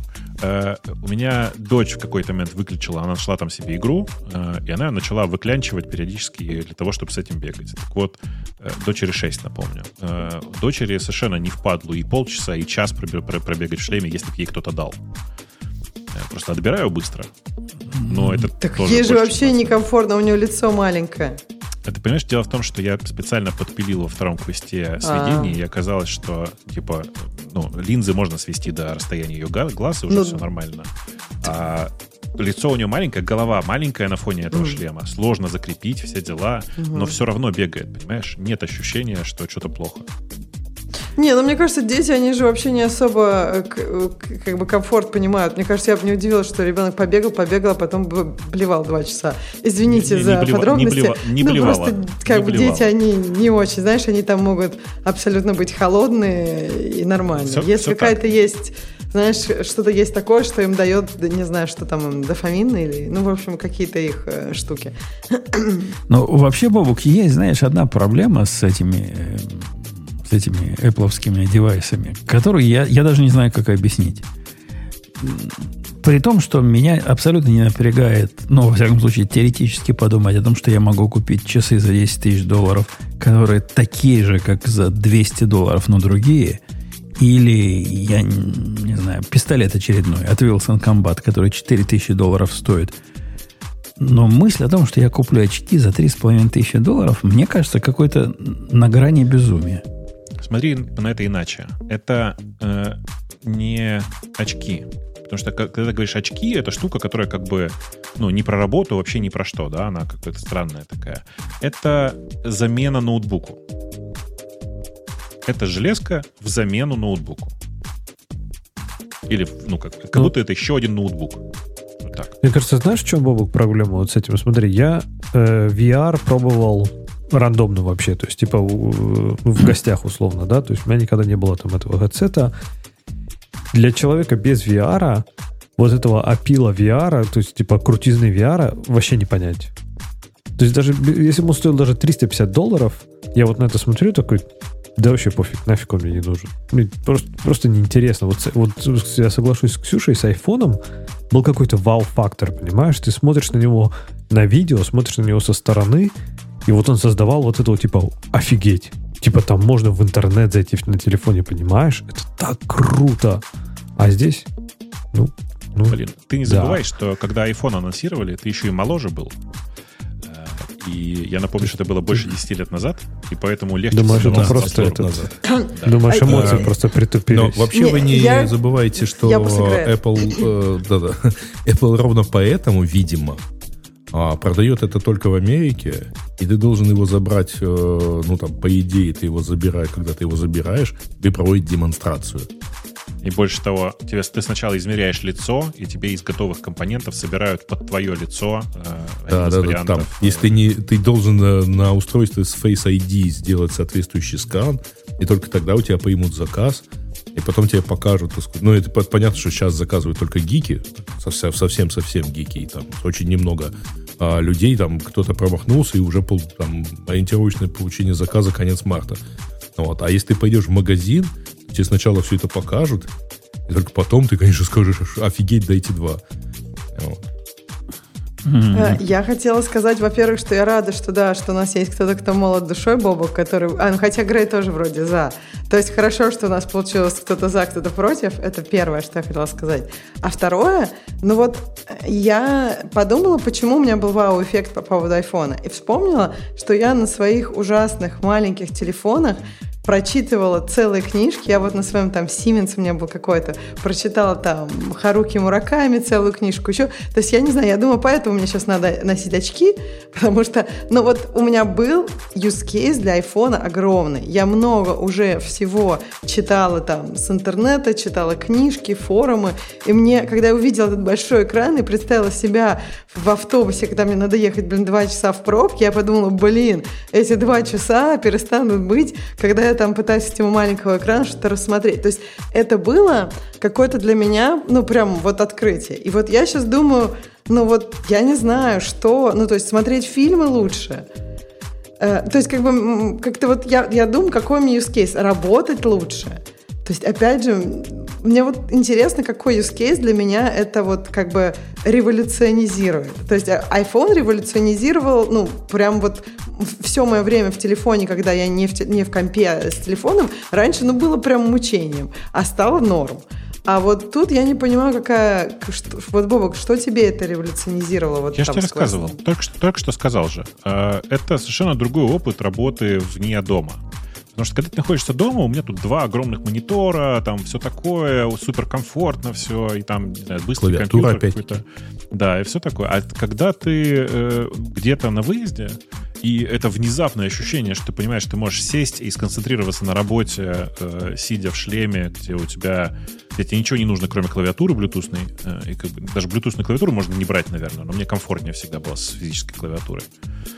Э, и у тебя есть полноценный, у тебя есть полноценный многомониторный сетап. Тебе не нужно тащить с собой ноутбук, потому что он на самом деле не нужен. Э, И, и все, и ты, в принципе, тебе достаточно э, там очков и э, клавиатуры.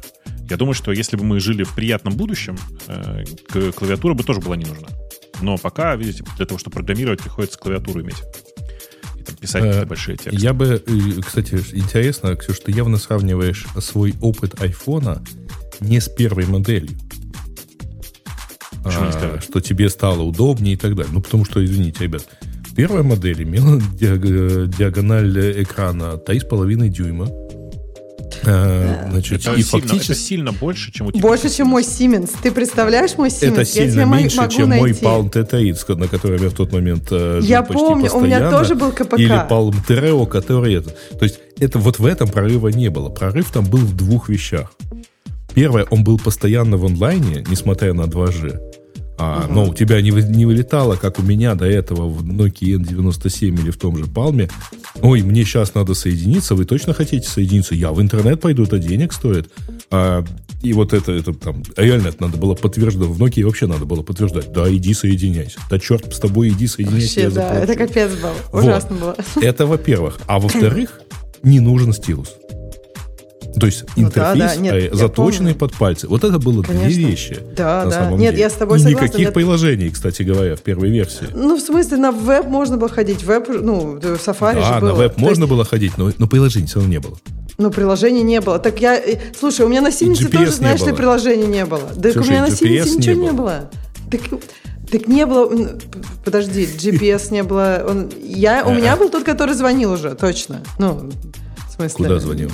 А, GPS не было в первом, GPS да? не было, GPS. была локация по, А. по базовым станциям. Подожди. максимум, триангуляция только. Так э, в Siemens у меня тоже ничего не было. Ты, ты- я, Ну, для слушай, меня было... Извини, не у это- всех был Siemens. То есть у меня он тоже был Ну, S55. ну, но конечно, у меня тоже там был S55. лет за пять до айфона.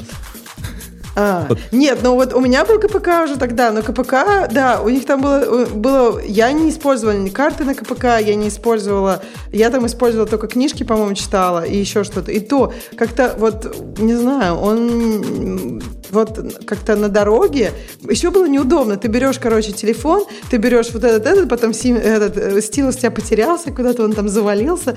Ну, короче, это было неудобно. Я с тобой согласна. Мне кажется, iPhone, ну, прям сильно. Мне интересно про use case Бобока, потому что они ведь это тоже показывали в презентации. То есть они как раз показывали, ты приезжаешь в командировку, садишься, и там что ты можешь, по-моему, не поработать. По-моему, они показывают, что там с кем-то разговариваешь, да? А потом, ну, то есть, действительно, это, видимо, какой-то такой дорожный твой setup будет. Но, наверное, у меня такого немного. Когда я езжу в командировку, я все время провожу там в офисе или с людьми, и у меня нет такого. Когда я в офисе... Да, на митингах, то есть я для этого еду, чтобы типа с, там с теми людьми, которые там находятся, взаимодействовать. А, а когда я дома, то есть у меня дома setup, на работе setup, нормально. Ну, Женя, видишь, ты слышал? Она не только на конференции ездит, она еще куда-то едет, чтобы там с людьми поговорить. Да, Какой, кошмар. какой позор. Просто падение ниже плинтуса. Мы, мы ее исключаем из общества гиков. Она оказалась экстравертом, ее в менеджера надо переводить. Все, пора. Пора. Не, нет, я, же не- я потом нет. отхожу от такой командировки. вот Слушай, это повышение. Скоро ты станешь маркетологом. Не-не-не, не, Не-не. я, не- мне не нужны Не такие настолько. повышения. Да. Нет, я не, я не пойду в менеджер. Я тут недавно книжку прочитала э, про менеджер Path. Ну и, короче, я точно поняла, что нет. Точно нет после этой книжки. А как, как, как вам вот эта тема, которую я сейчас выбрал, что к этому замечательному Vision Pro Apple не будет самых э, ключевых приложений? Я, собственно, эту забастовку не очень понимаю.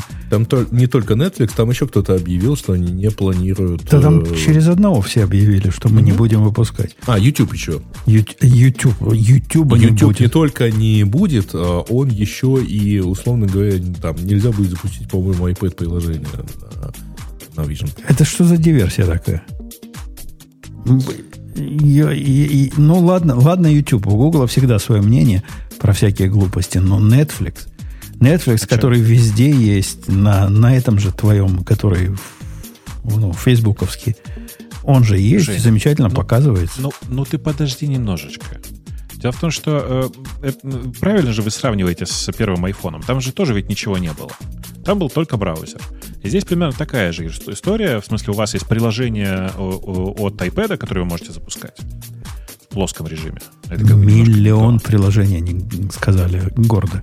Уже есть. Да, да, тех, тех, которые не запретили запускать его на э, очках, да. Э, Но по факту, типа, это плоские приложения, это не очень интересно. Безусловно, ты можешь их там 10 развесить вокруг себя, и это будет очень классно все работать. Но я хочу сказать, что когда все это демонстрировали, я напомню, там вообще никаких приложений особенных не было, зато там был браузер. Я хочу сказать, что опыт работы с браузером в, э, ну, вот в этом супер многоиконном режиме, он на самом деле очень интересный. В смысле, он довольно неожиданный, э, и я, я думаю, что на самом деле у меня не будет проблем с тем, чтобы запускать Netflix или что угодно в, в- в браузере вместо приложения. Не, ну вот в этом... Как, как называется этот другой, я забыл, который от Фейсбука, скажи. Oculus. В Oculus, в Oculus Netflix это прямо такой experience. Ты сидишь как будто бы в зале, тебе рисуется такой красивый интерфейс, свет тушится. Вот это все хотелось бы и, и в этой балалайке, а не просто в браузере, как дебил нажать. Сейчас вам неожиданную вещь скажу. Э, Вы не поверите, но, но встроенный браузер, который там есть, поддерживает создание вот этих environmentов и всего такого прямо на уровне э, фронтенда, в смысле, на уровне HTML. Там есть э, прям готовый, э, как это, готовые фреймворки, которые позволяют все это сделать. И, ну, типа, если сам Netflix это не сделает, то сделает кто-то другой. Точно так же, прямо из браузера будет работать и все. Ну ладно, сделает, но а, вопрос-то мой в другом заключался. А почему они все так против?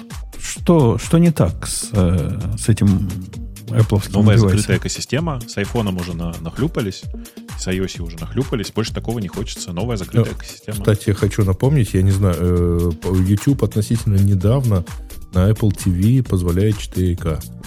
О, А, не- так недавно. до этого- Года три, наверное, уже. Ну, это По-моему, недавно. меньше. Ну, Это во-первых, по-моему, по-моему, меньше, а во-вторых, извини, но очень долгое время его не было. А вспомните, что долго, какое-то время его вообще не было на Apple TV.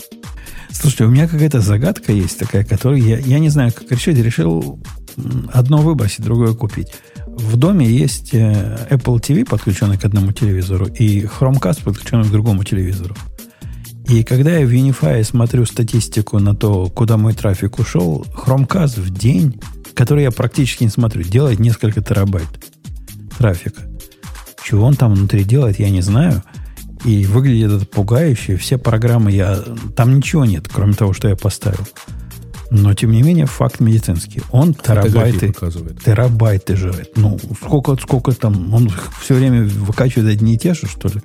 Я, это удивительно. Скажите, что мне вместо, вместо него купить? У меня есть NVIDIA э, балалайка, у меня есть от э, м, Амазона балалайка.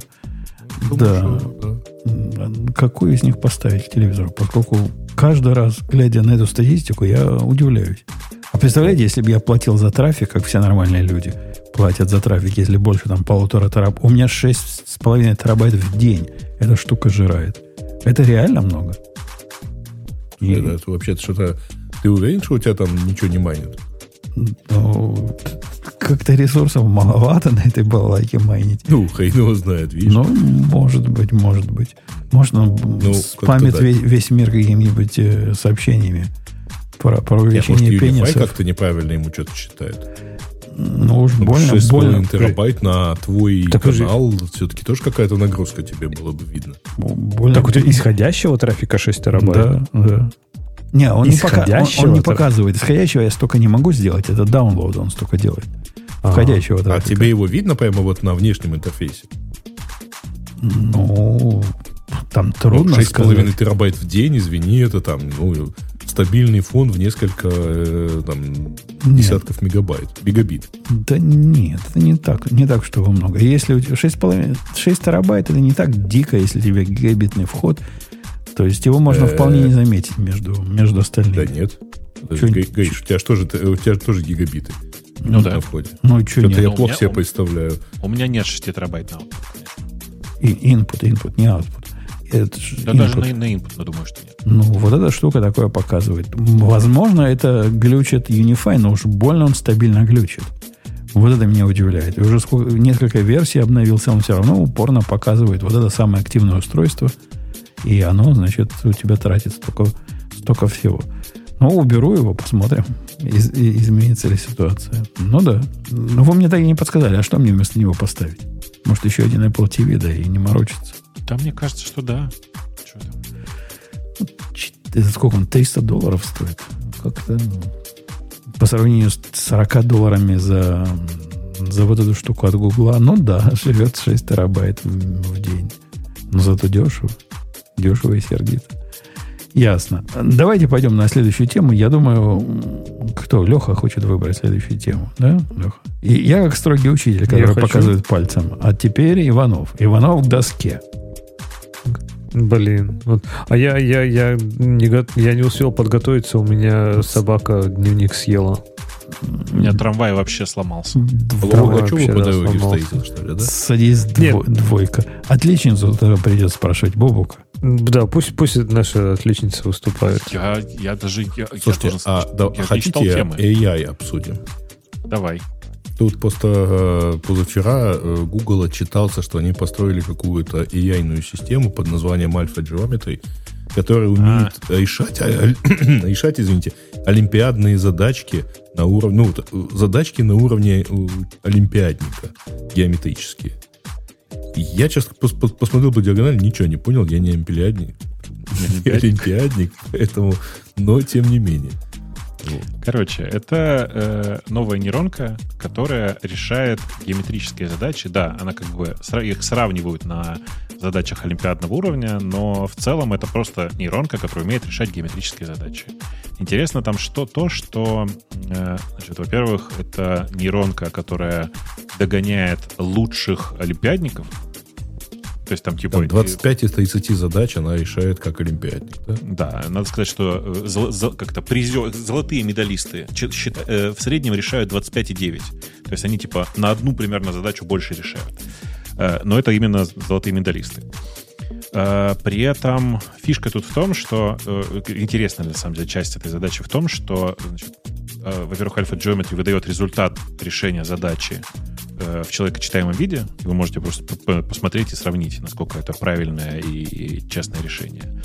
Оно выдает не просто решение, а прям, ну, explanation решения, то есть об- объяснение решения. Э, Но мне, конечно, больше всего понравилось то, что большую часть этих знаний о геометрии э, получили через э, синтетические данные. То есть сначала была написана система, которая генерирует э, работоспособные геометрические задачи. Есть как бы справедливые геометрические задачи. Э, И с помощью нее было нагенерировано какое-то нечеловеческое количество, типа там 100 100 миллионов задач. И нейронка, собственно, училась на этих задачах. Э, А потом уже просто сравнивалась с э, вот этими самыми олимпиадными задачами и решением их. Само по себе событие, может быть, и небольшое, не такое большое, как там появление LLM, да, но тем не менее это очень значимая штука, потому что это решение, ну, как бы решение математических задач всегда как бы вызывало ощущение творческости, да, что это какой-то ну, творческий подход нужен к решению задачи. Э, Но, видишь, нет, нейронка это вполне себе решает, э, и э, DeepMind, это подразделение Гугла, которое, собственно, этим... Блин, неправильно называть подразделением. Это дочка Гугла, которая занимается э, подобными вот задачами. Ну, показали, на самом деле, довольно интересную... Которая э, поглотила, модель. кстати, соответствующее подразделение самого Гугла. Да, которая Ну, Google очень- называлась. Ну, то есть, Да. да, они же они же купили DeepMind, а, по-моему, насколько, если не ошибаюсь. Да, да, купили. А купили. потом э, получилось так, что собственное подразделение перешло, как бы влилось в, это, э, в эту компанию и осталось под управлением. А, Ну, в это подразделение, точнее. Боб- А, слушай, а если мне бы- кажется, что геометрия, она же чем хороша, э, ну, то есть, чем она сильно отличается от э, всего остального, она визуальная. Да какая ему разница? Ну, нет. Ну, не, не, не, это, в смысле, это, это видимость, что она визуальная. На самом деле задачи описываются, э, ну, то есть, несмотря на то, что задачи описываются картинками, их очень легко привести в текстовое описание. Ну, как, как в учебниках было. И картинка, как и иллюстрация. Конечно, там треугольник Картинка, можно, картинка можно иллюстрация описать. для человека. Да. Вот карти- просто картинкой очень легко решить. Ну, А, смотря это какие человеку задачи. легко да. решить. Вот, человеку вот. легко решить. Видишь? А нейронке для этого ничего не нужно. У нее есть описание задачи, где написано, что есть треугольник АБЦ со сторонами такими-то и такими-то. Биссектриса пересекает э, стор- сторону АС с э, там, такой-то точки. Найдите радиус вписанный там чего-нибудь. Ну, короче, вот, Все, все это текстовое двойки, описание. удовлетворяющие этому условию. А я хотел, я хотел с вами поделиться. Биссектриса. Мне кажется, этого слова не, не слышала лет 20. Бобок, спасибо. У меня некоторые нейрончики там просто в восторге. Какая ты молодая. И я хотел с вами поделиться, что вчера я полностью присоединился к вашему бабу к лагерю уверовавших. Во потому что? что, ну, в, в то, что AI нас спасет. Так. У меня до вчерашнего дня, ну, как у Лехи, там Copilot, который поможет, там чат GPT, который тоже что-то сделает. Но такого, чтобы эта штука решила задачу, которую я сдался решить, не было ни разу. Так. И у нас одна такая задача, не знаю, обращали ли вы внимание, дорогие коллеги, у нас есть такая задача. В некоторых ситуациях бот по причине, которая абсолютно непонятна из э, API э, Телеграмма, не способен зарендерить Markdown. Ты смотришь на Markdown, вот нормальный Markdown. Если я пытаюсь его рендерить, он падает, поэтому я после этого рендерю просто как plain текст. Ну, чтобы ошибки не было. Мгм. И я на нее и так смотрел, и сяк смотрел. Но не может оно не рендериться. Засунул это в чат GPT, начал его пытать и, и примеры давать. И это, зараза, мне нашло в чем дело. И я бы в жизни не понял, что это из-за того, что есть подчеркивание в имени пользователя. Понимаешь, подчеркивание, это же в формате Markdown. Я туда никогда и не смотрел, мне бы в голову не пришло там искать. А эта зараза говорит, а смотри, у тебя подчеркивание, там он путун, подчеркивание кто-то. Подчеркивание это же Виталик. Ну что ты, ты, понятно, он подчеркивание появилось не закрылось. Вот это вот твой Макдаун и сломался. Я уверовал. Ну. Все, я уверовал. Ой, у меня тоже было прям приятно на эту неделю SQL запросы писать. О, это так классно. Я просто, я вроде, вроде и помню SQL, а вроде там какая-то синтаксис дурацкий. Блин, я просто кайфовала. Просто говоришь, что надо. Или еще говоришь, ну вот у меня такой запрос, у меня такая ошибка, пофикси. И фиксит. Прям реально счастье. Сейчас Слушайте, а я, а я придумал третий э, вид проблемы. Помните, да? Если у вас, говорит, есть проблема, вы ее хотите решить э, регулярным выражением, то теперь у вас две проблемы. Но можно же третью, так сказать, итерацию накрутить. А если вы позвали AI с этим разобраться, то у вас, видимо, три проблемы. Не, и я... Наоборот, у вас ноль проблем. Да. Вот реально, вот прям наоборот. Кто-ни- А кто-нибудь пробовал на эгексе их натравить? Да, они, они регексы тебя, знаешь, как круто генерят. У меня есть пару регексов, которые, которые проверяют там валидность юзернейма и еще чего-то там. И я бы таких регексов в жизни не написал. Как я в жизни не написал таких shell-скриптов, которые эта штука пишет. И которые ему говоришь, а, да, в Альпайне будет работать? Он говорит, не, в Альпайне не будет, сейчас починим. Чтобы было по, по, по, по, пос- как он называется? Посекс. Посекс совместимое везде. И таки чинит. И таки молодец. Ну, просто красава. И я А объяснял ты не недавно. знаешь при этом, что у него под капотом. Я недавно Ты объяснял веришь, что оно работает. начальнику, который подозрительно интересуется, когда можно будет уволить уже всех программистов. И я ему объяснял, что это как гениальный джуниор у тебя есть, который, который он гениален, он просто крут, но он все-таки джуниор. Но все-таки джуниор, Да. да. да. Не-не, у меня, у меня много восторгов по поводу текущего состояния и там и Copilot, и чат GPT, и всего такого. И ну и Copilot чат, кстати, на самом деле не так уж и плох. Э, Мне кажется, они на этой неделе, у меня- многие наконец-то получили доступ к э, Copilot чату, в том числе в ID. Э, И у многих, мне кажется, много восторгов сейчас по, по этому поводу. Вообще, это приятная такая штука, когда ты говоришь, э, а можно мне, пожалуйста, давай, какой, какой пример, на котором я тестировал последний раз. У меня есть эм, э, код на, э, на, на Расте э, написанный, э, и э, ты открываешь э, там Copilot чат и говоришь, а можно мне ко всему этому, ко всем этим функциям, которые есть в этом файле, написать какую-то, какие-то раперы, которые сделают его асинхронным. А, наоборот был, у меня асинхрон, асинхронный код был, а нужно было, чтобы синхронный был. А, И, ну, прям Copilot чат предлагает тебе прям хорошее, красивое решение, как это сделать, правильное, что удивительно. И, ну да, это прям универсальный tool такой. Э, Прям в Джуна это на самом деле пока не сконвертировано, потому что хотелось-то бы, знаешь, такую систему, где ты пишешь э, типа описание задачи. И он тебе пишет все сам. Ты вот отвернулся, и он дальше там сам пишет в течение нескольких часов. Потом ты возвращаешься, у тебя все написано. Или там нескольких минут, неважно. Пока до этого не дошло, еще это даже не junior, это такой, ну, э, джуниор в режиме э, backseat. Мне, мне что не удалось, что меня бесит в этом э, Copilot чате, то, что он тебя постоянно хвалит. Я не знаю, хвалит ли он тебя, он меня постоянно хвалит. Да я знаю, что я хорош. Он говорит, твой код красиво структурирован, следует всем шаблонам и всем... Да я не для того тебя позвал, чтобы ты меня похвалил. А сказать ему, не хвали меня, там негде. Там нельзя кастомный Да. промпт нигде Будь, задать. будь со мной жестким. Да. А, слушайте, а вы не В заметили, смысле, кстати, почему? что... Ты же можешь кастом... А, та- э, вы в Copilot имеете в виду? Да. Да. А вы не заметили, кстати, что в Copilot он реально стал... Я, я даже не знаю, как это описать. То есть более ленивым. То есть количество случаев, когда я, например, пишу функцию, да, я там пишу, например, там, не знаю, слэш-слэш, там и пишу комментарий, да, чтобы он мне реализацию написал. А он мне, типа, внутри функции пишет просто, типа, слэш-слэш todo, и реализую эту функцию, типа, и дальше, типа, return nil. Я такой, Короче, кожа намешал. Ты работать планируешь вообще или нет? Во- Вот серьезно, и это, и это было просто, ну, один раз я бы это списал, ну, на какой-то, знаете, что он вы, там какой-то выделил паттерн, да, и на него среагировал. Да нет, эта псина просто реально мне, ну, типа раз пять уже так писала, типа, пиши сам. Я такой, ну, блин, я напишу, а нахрен тогда ты мне нужен. Реально раздражает. Часто стал мне говорить туду, просто стал генерить. Ну, э, это ты прав. И кроме того, даже в том, у меня есть такой Go, Go не помню, как он называется, GPT, который про Go. Там я ему три раза сказал, никогда не пиши мне, а вот здесь я реализую сам. Никогда такого не делай. Никогда не оставляй никаких туду. Все равно, зараза, пишет.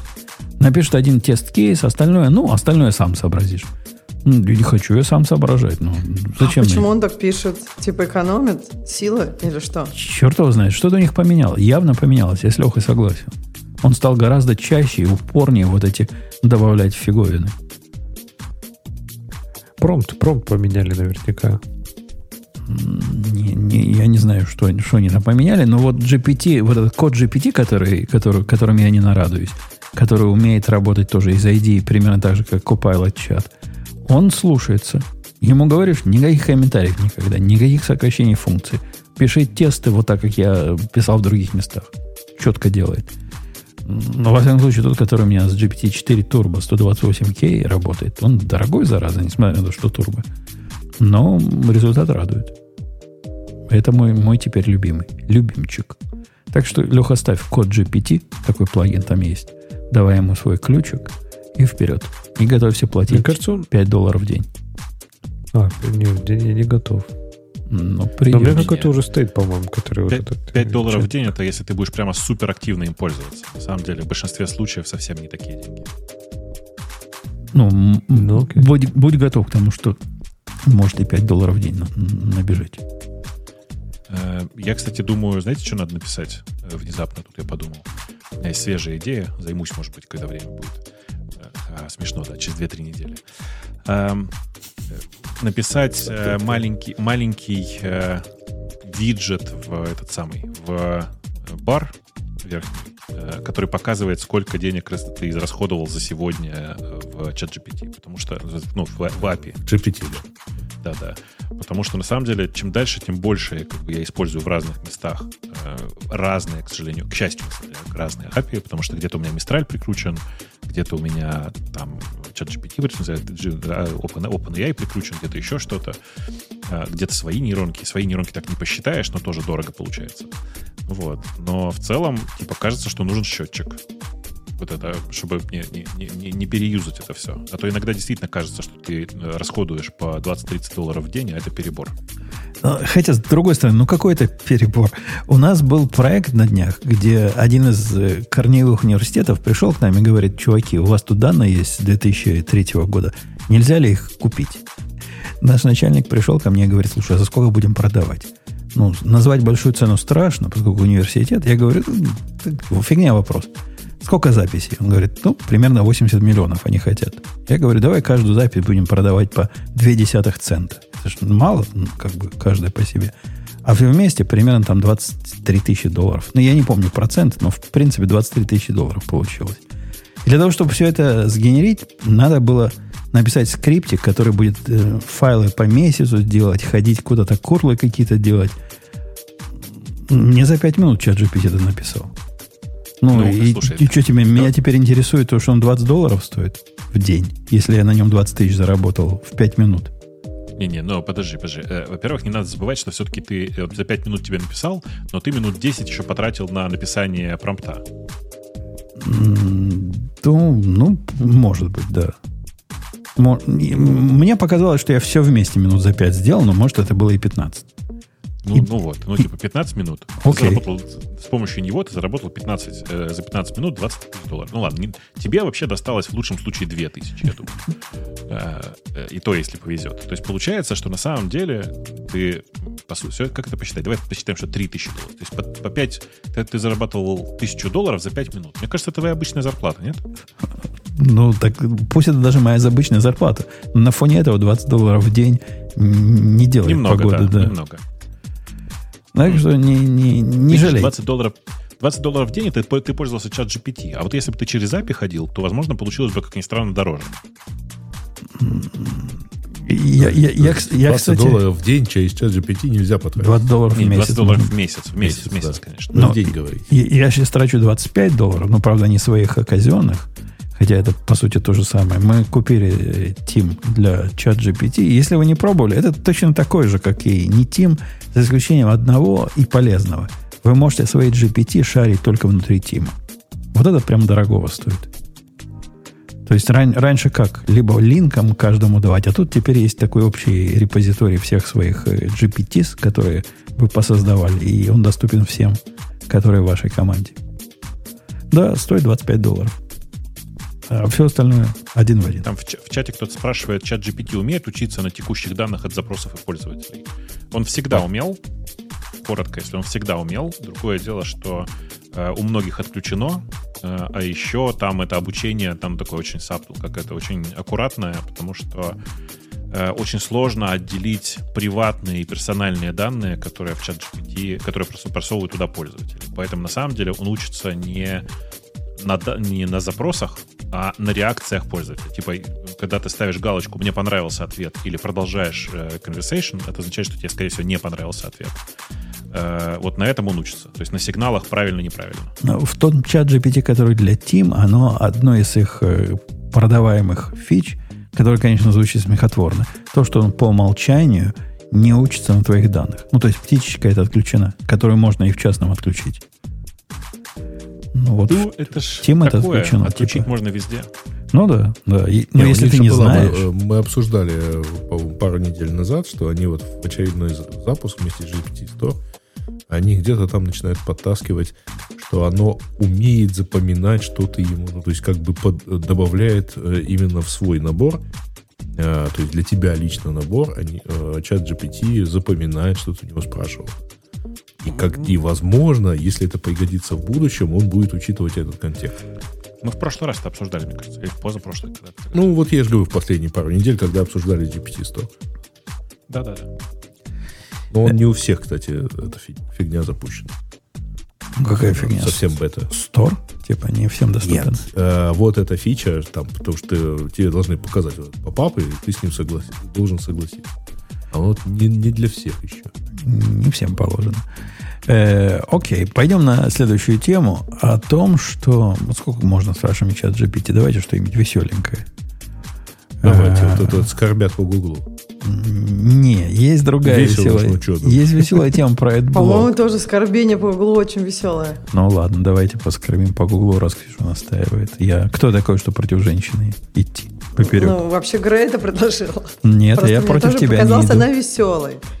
Хорошо, доложите кто-нибудь из вас, кто громче говорит в Ну, микрофон. на самом деле это очередной плач Ярославны, ну, то есть в данном случае там а, сотрудника, который вот сейчас э, увольняется из Гугла и вспоминает, как это, так сказать, э, вот он в 2010 году пришел на работу в Google, и вот теперь, вот спустя 14 лет, это выглядит как будто лет 100 прошло, а, и это вообще нифига, так сказать, не No Evil Zone, и, в общем, вот тут тут, да, скриншот а, приводит, значит, э, э, письма э, про то, что там, типа, ну, за подписью Ларри Пейджа, что, как Сергей и я а, писали в оригинальном, так сказать, письме, а, Google is not conventional company, we do not intend to become one.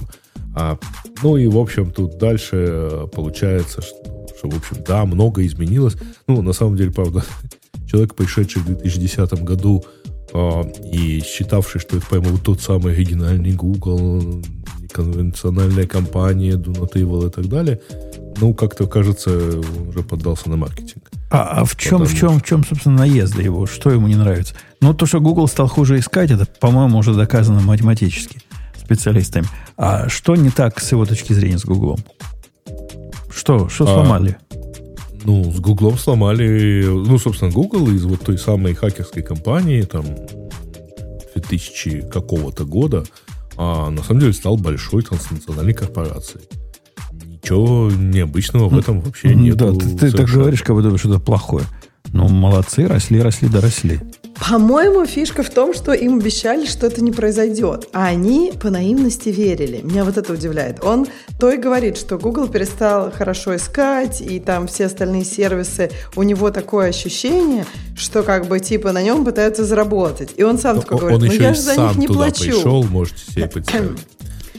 Вот как бы я не знаю, мне кажется, чувак там просто говорит во все, ну в какой-то момент он говорит, что во всем виноват капитализм. И как бы, а еще в какой-то момент он говорит, что там пироженки были очень вкусные. И я вот думаю, как у него это все в голове, вот как бы вообще не противоречит одно другому. То есть, как бы он, как это думает, что Google должен был социализм построить? Ну, Google построил социализм внутри на какое-то время, оно работало. Там была бесплатная еда, и никого не увольняли, и, насколько я знаю, что там внутри даже, ну, практически никого не журили. То есть, если ты как бы не нет негатив для команды своей, то тебя даже как бы на перформанс-ассессменте не ругали. Слушай, то есть, это, как бы, ну, это не свойство, это не свойство Гугла. Ну, то есть А. вообще ни разу. То есть э, подавляющее большинство вот таких э, замечательных компаний, которые стартовали где-то в начале 2000-х там, или в конце 90-х и дожили условно до 2008 года, они вот эти, вот эти 10 лет условных, они так и провели. Во-первых, по, по нескольким причинам. Значит, во-первых, все-таки там определенное количество шальных денег. А, во-вторых, э, жуткий дефицит э, людей, потому что ты, ты просто не мог себе позволить выгнать человека, ты не найдешь такого. То есть там это все-таки были такие компании по, ну там, как это правильно сказать, а, по, убеж- по интересам, по убеждениям. Ну, что-то вот типа того. Может быть, конечно, это там мое тоже идеалистическое представление. Тоже молодой был к тому моменту. Вот. А, и поэтому, ну да, те компании просто действительно сильно как бы отличаются. Мне очень смешной, конечно, момент вот про 10 голубых ссылок. А что those 10 blue links, то есть вот 10 ссылок на, результат, на странице результатов поиска, а, значит, которые были найдены пейджранком, а, on found them intensely human. Ну, вообще, если кто-то встречался с продуктами Гугла, особенно того времени, ну, это же made by engineers for engineers. Человеческого там не было в принципе ничего. Вот. А, И наоборот, они этим гордились. А подожди, я, я когда Ксюша говорил, я на стек положил. От чего? Пироженки уже не раздают у них больше? А, да, я, вот, кстати, хотел сказать. А, ребят, ну, давайте все-таки, ну, правда, ну, 15 лет спустя можем признать э, совершенно честно и перестать это обсуждать. Пироженки, а, вот эти все крутые шефы и все такое прочее, там все появились по двум причинам. Во-первых, а, деньги действительно на это были, а во-вторых, они окупались, потому что ты людям создавал такие условия, что они не задумывались, что они проводят 14 часов на работе. И поменялось сейчас, что? видимо, как бы не создают такие условия. Ты понимаешь, что люди до сих пор иногда проводят 14 часов на работе, и таких пироженок уже нигде нет. Ну, Таких пирожных, как раньше. Конечно. Конечно, да. нет, еда есть, можно чем-то поживиться, но, но даже я, я, понятное дело, застала самый конец этого уже всего. Но все равно, ну, как бы, ну, прям это было вообще по-другому, чем сейчас. Сейчас это, ну, как, как и должно быть, как, как бы я ожидала. Столовку. Вот сейчас, когда я... У всех есть эти Да. пироженки. Не, я тоже прекрасно Нет. помню бутерброды Да, на кухне да. Яндекса. Это были стандартные бутерброды на э, ржаном хлебе, вот эта вот копченая колбаса. Но когда ты стоишь вот этот вот сжатый весь, так сказать, со всех сторон вместе с Сигаловичем и обсуждаешь что-то действительно важное, что Google так на тот момент даже не мог придумать. Ну, прямо, да, круто. Чё, вкус, вкус бутербродов помню. Но Мне тут кажется, вы ты не оцениваешь, какие у них были это. пироженки. Нет, мне кажется, что там, ну, реально, ну, я, я как бы видела несколько раз, и там иногда была еда, ну, прям офигеть. Ты думаешь, ну, как такую еду можно раздавать просто, просто всем? Это Вот же ты же стоит помнишь просто э, очень много денег. замечательный сайт с жалобами гугл- гуглеров а, про то, что мое рабочее место находится ровно посередине двух кофе-поинтов, и это создает невыносимые муки выбора, на какой кофе-поинт пойти за пироженкой. Нет, я не помню, Вот. это, это просто Это было замечательно. Мои большие... Это где-то 2009 или 2010 год. Значит, а, значит, у меня из окна открывается, причем канадский офис э, жаловался, у меня из окна на- открывается прекрасный вид на горы, но мои большие 27-дюймовые мониторы его загораживают. Примите меры. Да. Типа жалко. Не знаю, мне кажется, вот это вот Do Not Evil Google построил внутри. То есть они внутри реально построили что-то такое, что люди превращались, ну, я не хочу сказать в монстрах, но как бы они- э, уровень их комфорта был настолько крут, что как бы, с одной стороны, мне кажется, завидно, что я этого не видела никогда, но с другой стороны, это как бы тоже странно, да, что когда тебе создают такой уровень комфорта, ты начинаешь хотеть все больше и больше. Ты это, этому нет конца. Геодонизму У меня много конца. на эту тему шикарных рассказов. Не про Google, конечно, а про другую большую компанию. А, но вот Гриша может подтвердить.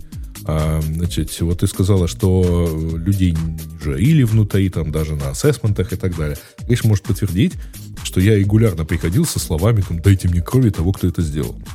Ну да. И мне всегда говорили, ну, типа, нафига тебе это, ну, там, успокойся, ну, или как-то так.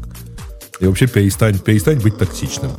Как-то Нет, ну дайте мне крови за какой-то один ивент, ну как бы всякое бывает, мне кажется, там трудно, ну как бы и какие-то проблемы, Вот они даже всегда так достаточно мне не отвечали, чтобы ты понимала. Нет, ну вот это, ну кстати, на самом деле вот это вот, мне кажется, нормально. Я много слышала где, что в больших компаниях no blame culture. Ну потому что никогда такого не бывает, что редко такое бывает, когда ты один там с нуля все полностью построил, полностью за это отвечаешь, и ты вот как бы там сделаешь так, что все плохо. На самом деле там работа огромного количества людей. И да, бывает что-то там, не знаю, там один человек в одном отделе, другой человек в другом отделе, и 50 в 50 отделе, как бы и- их мысли и э, ожидания от мира были разными. Нет, и ну, поэтому произошел большая, произошла большая проблема. Чьей Павлович крови тебе надо? У каждой ошибки есть и должность, имя и фамилия. Я А, не и согласна. реально я могу много примеров привести, когда реально чье-то глупое решение, ну, правда, глупое человек чего-то подумал инициативно и не то сделал, приводило к, к сильным проблемам, в том числе в публичном поле. Но оно, А, оно, там- ведь, Грей, не так все просто. Я вот с Фишей согласен. Но вот смотри, пришел ко мне программист и удалил базу данных. Или тетка моя поломала YAML файл очередной. Ну, кого винить? Но, в принципе, когда я с утра просыпаюсь, и тетки там что-то наделали, мне хочется их обидеть и как-то на место поставить. Но после того, как выпью чашку кофе, понимаю, да нет, ну что их обижать? Ну, Сам виноват. э, Если у тебя YAML так ломается, что от него половина системы кладется, ну сам дебил, на себя кричи. А теток оставь в покое, они Слушай, делали ну, все по инструкции более-менее. У меня есть более, более конкретный пример. А, например, там, 20 февраля 2014 года вот, кто-то очень инициативный э, прочитал утку про то, что в Киеве перекрывают движение по мостам и поставил блок на все мосты на Яндекс картах. И весь киевский офис, точнее, не весь киевский офис, весь украинский офис, сначала это 20 минут откатывает, а потом два дня А- изменяется ви- во всех А местах. это, это, тоже, что- это тоже непростой вопрос. То есть то, что человек смог по своему хотению поставить блок на все мосты единолично, это проблема э, процесса. Кто процесс этот придумал, может, на него надо как-то, может, какие-то подтверждения надо было такого количества изменений Всей устраивать. компании перед этим сказали, все, что вот это вот касается за неделю до этого, сначала согласовывайте вот здесь. Сказать мало. Ну, ты, ж- ты ж не маленький, мало. Ну, понимаешь. Вообще, извините, ребята, знаете, Невозможно с вашими сказать всем. скоростями деплоя сложно сп- успеть за всеми эволюциями. Ну, Поэтому уж вот ты- когда-нибудь ты- ты надо подкреплять это стрелочник. просто менеджерскими вещами. Ты стрелочников пытаешься винить, и это понятное человеческое желание. Но тут не только стрелочники виноваты. Да, Ксюша? Не, я согласна с тобой, что мне кажется, что э, когда мы ожидаем, что мы сказали что-то, то есть процесса нет. Весь наш процесс в том, что мы сказали. Это, ну, очень наивно. Ты можешь сказать, мне кажется, в этой ситуации можно э, как бы думать вот один на один, когда беседуешь. И то, я думаю, у тебя были ситуации. Да, мне кажется, часто такая ситуация в семье. Жена что-то сказала мужу, и ты ему сказала, один на один у вас был. И все равно из магазина принесено другое. Даже тут, да, на таком локальном масштабе. Если мы говорим про масштаб, когда сказали В смысле, 100 десяток человек, палок колбасы, да? ну, типа того, да. Совсем не то, что ты в списке там написал, а что, а вроде так. Ну, в общем, когда ты сказал 10 человекам, ты не можешь ожидать, что как бы все это поняли. Поэтому должен быть процесс, который запрещает это делать. И который, А ну, можно- то есть... Да, давай. Не, Ксюш, я очень странно сделаю. Можно я с Греем здесь соглашусь? Я, я реально, вот, не, не, вот Я серьезно, у меня возмущен. в команде, не, не, в моей команде просто мы, мы ровно такой разговор у нас был. Мы такие, ну, то есть народ реально такой, давайте построим здесь вот процесс. Здесь, ну, я не буду там ходить технические детали, но вот типа есть техническая возможность что-то сделать неправильно. И давайте мы сделаем сложный, реально сложный технический процесс, чтобы это было не сделать. Я сказал, давайте скажем людям, чтобы они так не делали. Там реально два человека пользуются этой функцией. Три. Давайте им скажем так не делать. И А оно, оно ведь плохо с этим Типа- получается, Леха. Понимаешь, если они это делают каждый день, я с тобой согласен. Но если они это делают раз в год, и то, когда Луна зайдет, да нифига никто не вспомнит, как надо Нет, делать. Там, там на самом деле реально это сделал человек, у которого были права, условно говоря, на все карты. И все, что ему надо было запомнить, что вот в этом месте надо спросить. Мне, мне кажется, когда реально, когда Ну, у то есть как-то зона- сложно ему, знаешь, это э, пермишины прописать вот, вот по географии. Ты вот сюда уверен, не что ему только одно? Вот я не, не удивлюсь, когда кажется, что ты ему сказал, вот это одно не забыть, другой менеджер ему сказал, вот это другое не забыть, третий ему сказал, вот это. Так- и окажется, Не, что не, там у него подожди. потом не забыть было месте, много. В этом Ксюш- месте а, генеральный директор всей компании сказал спрашивать здесь всем менеджерам. Просто Ну, риск в я том, не знаю что просто по- как еще. Да, то есть, блин, сидеть писать долгую систему и через полгода ее задеплоить? этом Еще риск в том, что этих систем и этих процессов будет миллион просто. в конце. Запретить всем, убрать у всех Вы права. не и всё. сможете. И, что? И в конце Ну. концов все равно сведется к человеку, у которого есть права, правильно? Нет, То есть ну это да. нельзя А с этим покрыть- человеком нельзя- по- поговорить конкретно, и все. Ну вот, Нельзя Леха, абсолютно Леха, смотри, у меня, процесс- у меня вот было, у меня тут- было три раза ситуация, когда тетки по ошибке, у которых был доступ к Монге, в этой Монге что-то портили. Причем не, не смотри, потому, три что они- раза? Три раза. Ну, То за- есть у тебя процессы много. не построены. три Нет, раза. три раза это много. Смотри, я просто хотел быстро сказать, пока мы не, опять же, вот в контексте в этом, что зависит от того, как часто это делается. То есть, если, как ты говоришь, эти люди делают какое-то действие каждый день, его можно, этим действием можно облажаться, то, скорее всего, надо поставить автоматические какие-то штуки. А если это вот прям, вот прям редкое, сложное какое-то, ну, ну, такой прям вот edge case, вот прям edge case конкретно, его автоматизировать, да у вас просто либо будет миллион процессов, ни один из них не будет работать, все будут находить способы их обходить, либо просто, ну, в итоге, я не знаю, это все, все придет вот в этот, как его, standstill, как будет по-русски, в патовую ситуацию, когда никто ничего не может делать, Stalemate. потому что все что-то ждут. Да. Не, не, Все- у, у теток процесс был, который они делают раз в месяц, потому что раз в месяц приходит этот файл, там, который им надо туда заплатить. И они иногда ошибались, ну, потому что они почему-то cut and paste не делают, а руками набирают, обновляли не то поле немножко. Но, в принципе, это проблема чисто техническая. Это потому, что у них было слишком много доступа к тому, что они могут поменять, и я им запретил такой доступ и написал такие им сам UI, ну не UI, command line, утилитку, которая это делает только таким образом, как это можно делать. Это не их беда, это моя проблема была. То, что они три раза сломали. При том, что у них были четкие инструкции, вот тебе э, плейбук, делай его так и не, не делай никак иначе. Здесь больше про другое. Представь, что ты сделал, например, для одного конкретного поля. Ты такой, э, я не знаю, настроил классный, удобный процесс, в котором все удобно.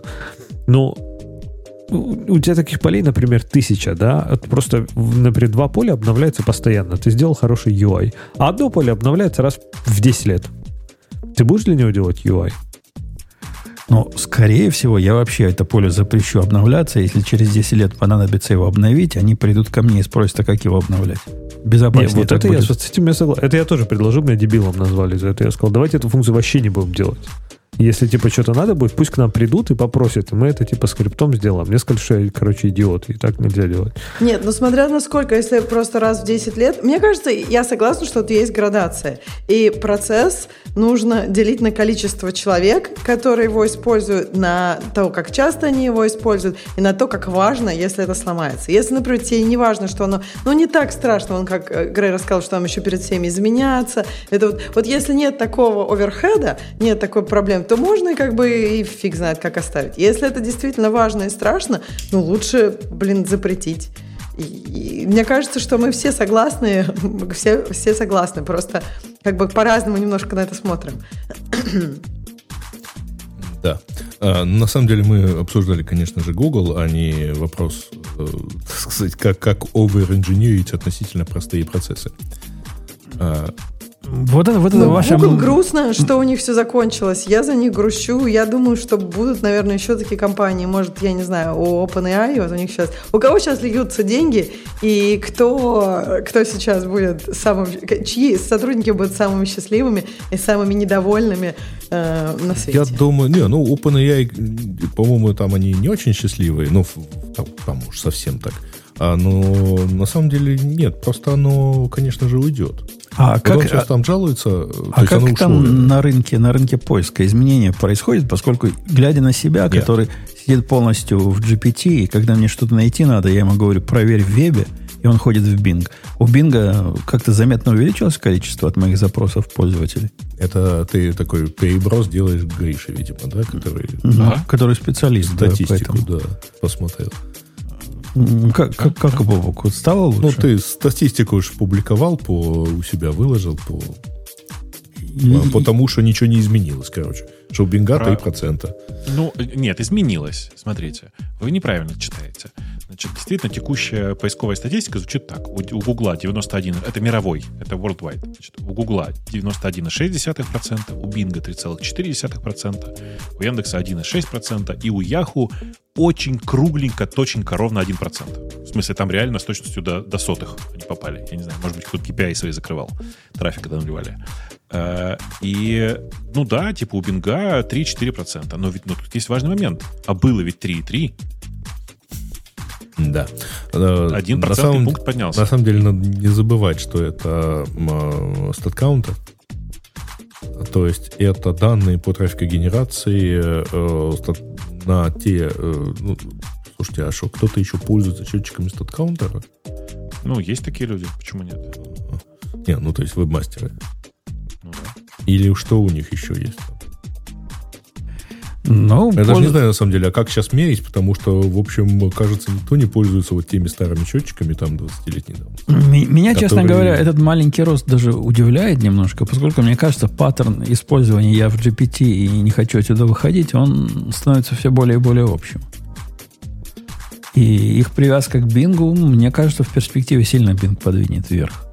Хотя, конечно, разница 3-4% против 92% она, да, она... В этом проблема, понимаешь, что на самом деле нет, ну, как бы, судя по всему, никакой связи между применением ИИ здесь и э, популяризацией поиска нет. Люди пользуются не тем поиском, который лучше работает, и не теми движками, которые лучше работают, а тем, которые у них тупо предустановлены. Вот это на самом деле очень грустная история.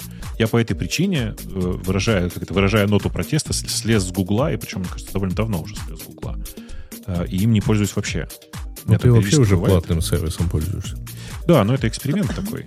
Э, Бобок, мне кажется, тут э, я с тобой согласна глобально, но э, чтобы люди пользовались предустановленными сервисами, они должны как бы быть выше твоего какого-то внутреннего, не знаю, бара. Ну, то есть внутреннего Да, какого-то... good enough. Они э, должны быть ори- good да. enough. Good Да. enough, да, да, да, потому что вот, например, с Apple картами, вот Apple карты у меня предустановлены, да, то есть я когда переставляю, рестарчу iPhone, я каждый раз думаю, вот я сейчас слезу с Гугла, и я, короче, езжу, я вот не знаю, но вот для меня они хуже Гугла, и я это чувствую очень часто.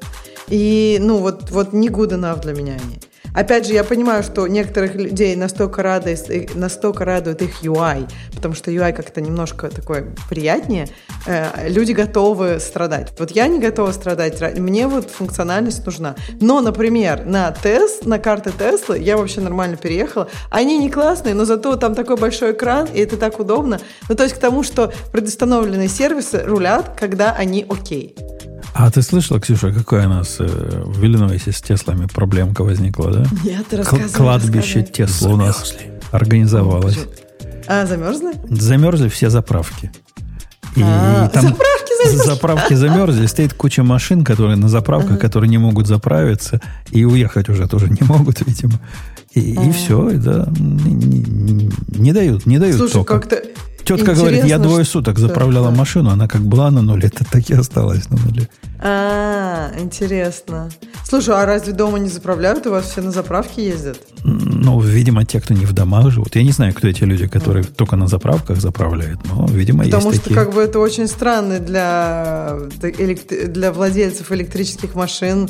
Такой ша- ша- шаблон э, этого. Обычно у людей какой-то дома есть возможность. Ну и плюс еще где-то. Ну, там. Ну, я, я, я лично видел, в, в- занята стоянка, причем они там чуть ли не по диагонали стояли, напротив трейдер Джойса нашего, куда я жену подвозил.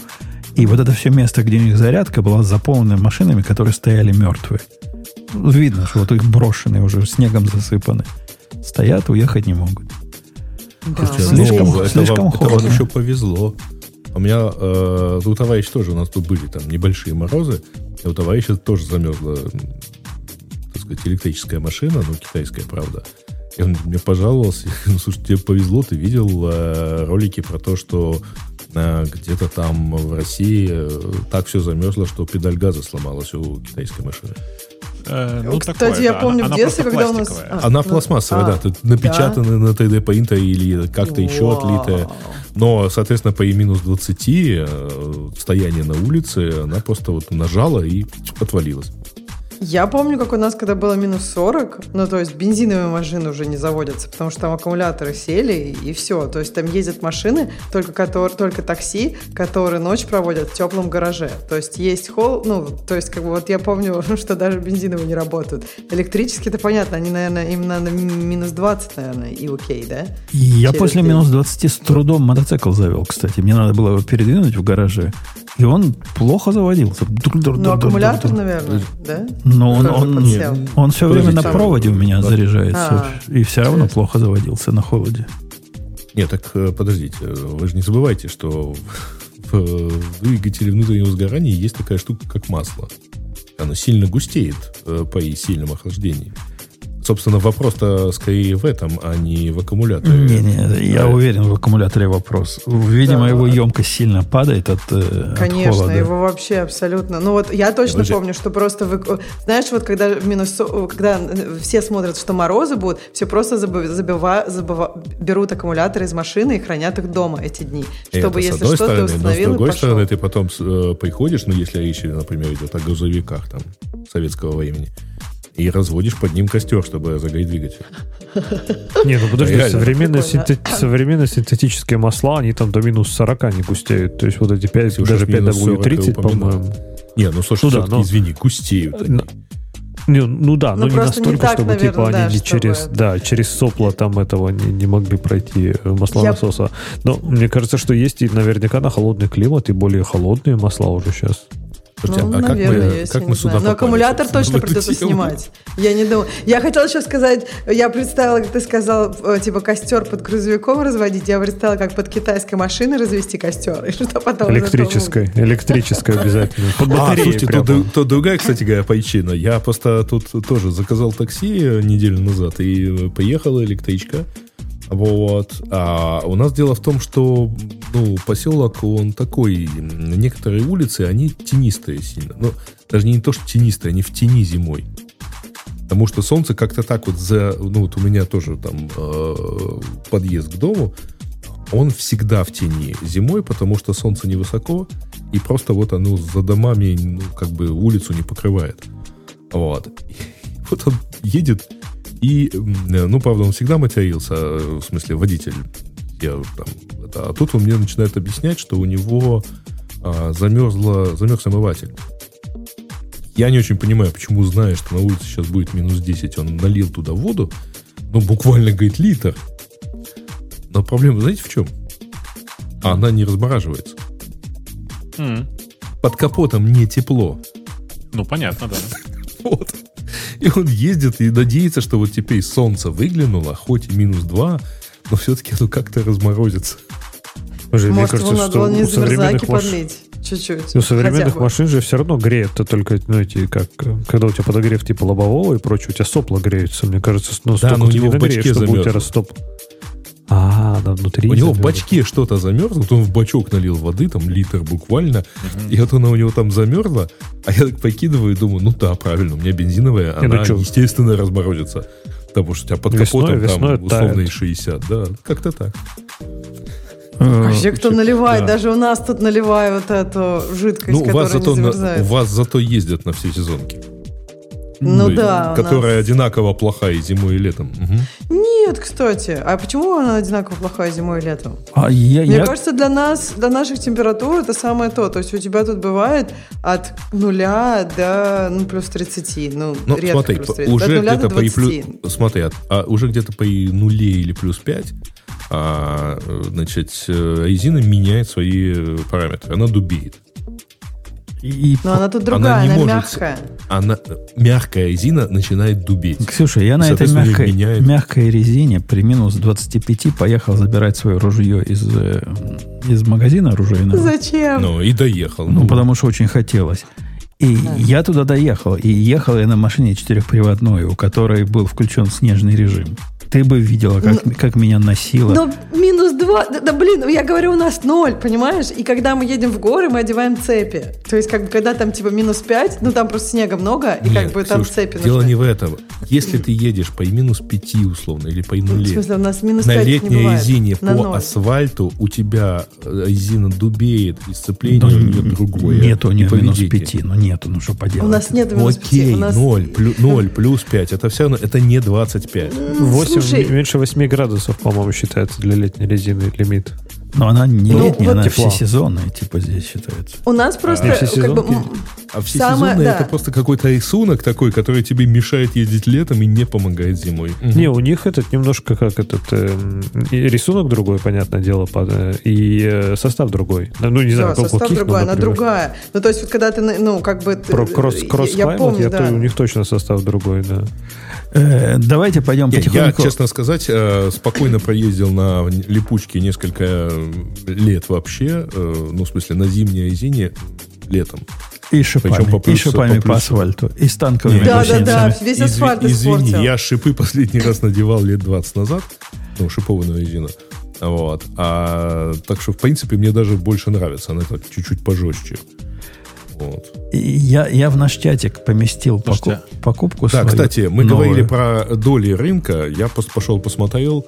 Ребят, ну перестанем верить. Давайте перестанем верить статкаунтеру, потому что он показывает, что в Украине там 15% доля Яндекса. Это доля, извините, не просто мирного, а там 2007 года, где 2008. И- и- Короче, Не-не, не но то. видишь, тут же вопрос не в абсолютах, а в, в, ну, в прогрессе относительно прошлого года, конечно.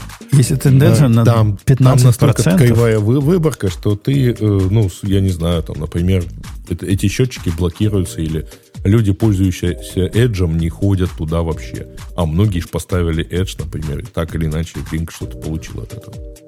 Так, Ну, мне э, надо чё- бежать. Вы продолжаете про резину и доли рынка. Всем пока. А Я- как Путун уже клавиатуру выложил. Мы Да, сейчас, да, я да, так понимаю, туда я- сорвемся. А Я, я ждал эту Мраморную. клавиатуру с, э, с какого месяца? С э, августа 2013 года. Представляете? Это первый и последний, я вам клянусь, и Грубай, который я когда-то... 13 или 23-го? 23-го, 23 Ну, Первый, первый и последний. Грубай, который я когда-то сделал, потому что это сплошное разочарование, сплошная нервотрепка. И результат, я не знаю, может ли вас радовать результат чего-то, что вы так ждали долго, меня вообще не радует. Ну, может, клавиатура говненая. Мне, мне кажется, что с клавиатурой что не так, с этим зумом. Он какой-то, какая-то странная клавиатура. Какая-то она... Ну, точно она не стоит своих денег и точно не стоит своего ожидания. Не покупайте. Антиреклама Интересно. зума. Интересно. А я, знаешь, я буквально сегодня как-то так, так вышло, мне нужно было заказать э, там клавиатуру для человека, я думал, что ж такое заказать-то надо? Э, И вообще просто no-brainer. На самом деле, Monsgeek э, как-то очень плавно э, хакнули нас всех, потому что, мне кажется, у тебя такая же история теперь. Если нужно купить entry-level клавиатуру, просто купить, чтобы она просто работала, типа Monsgeek M1 и все. Типа, Ну, пожалуйста. чтобы не трахаться с ней, вообще покупаешь, Да. собираешь, и она работает. Да, Что, да, ровно так. и мне купить? Слушай, а я тебе рекомендую посмотреть на Monsgeek. Э, У них, мне кажется, сейчас самого модного этого их, э, как он называется, M1 HE. Помнишь, было у них такие с этим? М1 Д- W самая, по-моему, не? Нет, W я бы не рекомендовал брать, кстати, к вопросу. Она, она W, потому что она умеет wireless. Ну Я да, ну да. Она, она плохо просыпается, но так все в ней в порядке. Ну, это у всех, в смысле, они все такие, к сожалению. И я бы не, не советовал как раз э, брать W, а советовал бы брать обычный, хотя, на самом деле, принципиально разницы никакой. Э, В проводном режиме M1W чудесно умеет. э, VIA. Да, да, так Всё. и есть, так и есть. И, и я скажу больше. В принципе, после сборки э, вот этот M1, M1W, который я дочке в законе собирал, она ничем не хуже, чем вот эта клавиатура Zoom, которая стоит в три раза дороже. Даже, наверное, больше, чем в три раза дороже. Я думаю, что лучше. По моим ощущениям, лучше. Давай будем. Ну, я, я не заметил особой разницы. То есть это не такая разница, как между каким-нибудь э, дропом, который позорище и срамота ходячая, и, и чем-то нормальным. Они оба нормальные клавиатуры. В них в обоих нет никакого цимиса, в них ничего такого нет. Они просто нормальные клавиатуры. Без души. Ну, как та нормальная, но та стоит 80 долларов, 90 стоит. И это нормальная за 300 долларов. И все. Ну, слушай, не, мне кажется, что все-таки М1 прямо она как-то, ну, не то, что там, ну, с душонкой как минимум. Там много интересных, э, ну, как, ну, э, там много интересных решений внутри. Она довольно неплохая. Вообще, в принципе, если вам нужно готовую клавиатуру, тут просто все все время э, любимый Женей э, неприятный китайский бренд рекомендуют. А я вот всем в последнее время говорю, Monsgeek. Супер простая решение. Слушайте, а вот э, в части готовой клавиатуры или не готовой, что лучше? Как- разница только в цене. Кого спросишь, да.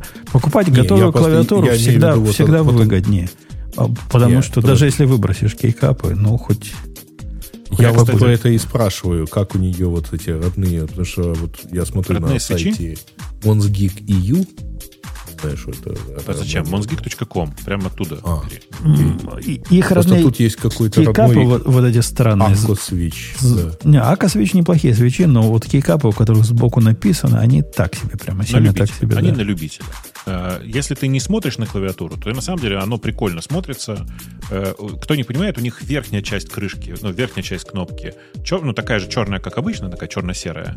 А надписи, они как бы со стороны э, человека находятся. То есть не, не на торце как бы. И это довольно прикольное решение. Я не знаю, что вы так. Эти свечи их, которые Ака, э, у они, по-моему, ставят Piano Pro. Piano Pro прям нормальные свечи тоже, ничего такого. Э, В А целом, пиано про тактильные? они какие-то такие, знаешь, они не очень тактильные. Это как? Ну, как? Ну, в смысле, что бывают очень тактильные, а бывают не очень тактильные.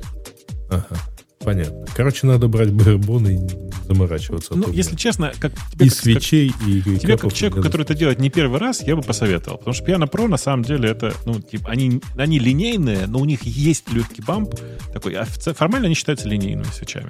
А ты же понимаешь, что на линейных свечах, ну, там, типа, тексты писать не очень комфортно. Вообще. О, Это, от- с, с этой клавиатурой я только одно для себя нашел такое, что прямо вау-фактор. Э, ст- стабилизаторы от AWS. Это прямо бомба вообще. Это какой-то огонь. Это, это, там с ней шли эти ста- стабилайзеры от, э, ну, от, Слушай, от той же а ты- самой фирмы. Да-да. И они очень хороши.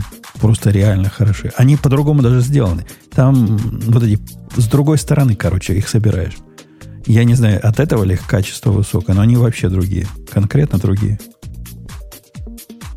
Дико рекомендую. И я где-нибудь ссыл- ссылочку дам на них. Они отдельно Ой, слушайте, продаются. а на- есть, есть, кстати, классный M7W. Ну, не, не, если ты готов к большим 65%. клавиатурам.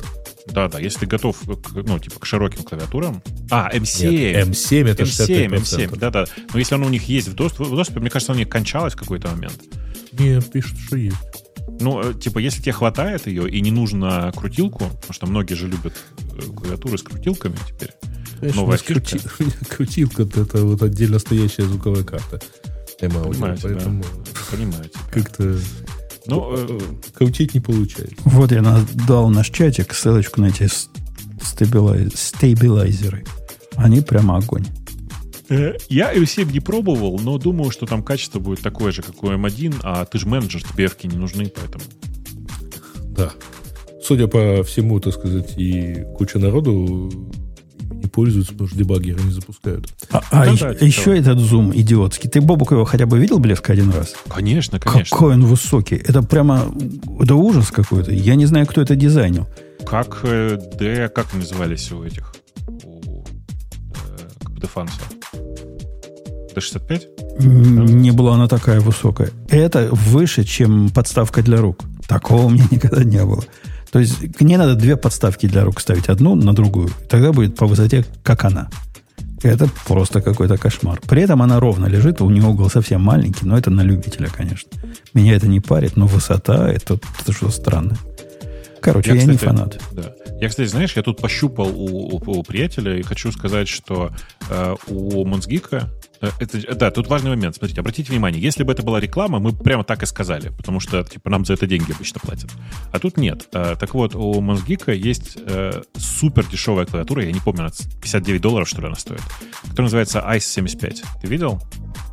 Нет. Я, я знаю, что их цельнопластиковая. М1 стоит там 80 долларов, что-то такое, что тоже не намного Нет, дороже. M1 стоит 100 почти, ну 90 90. M1 стоит 109 э, долларов, на самом деле. Нет, 100 109 это как, да? Это- M1 W сто- от 109. Так не W, просто М1. W, да. А Я просто про обычный.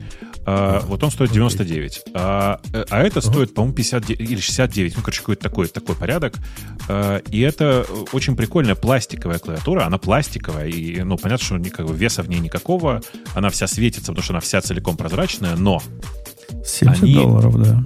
да, они, обратите внимание на главную фишку, на которую почему-то они не делают большого акцента. Она и гаскет, и топ-маунт. А это как? А вот так. Как соберешь, так и будет, да. Да? А, блин. Но это, это сейчас часто делают. там Да, да, но за системы. 70, за 70 долларов в полном сборе э, ход свич, э, ну как бы да, ход свич клавиатуру с крутилкой, гаскетом. А, А? Hot И swap. причем с батарейкой, да. Да. Ну, она wireless, потому что. Она умеет wireless быть.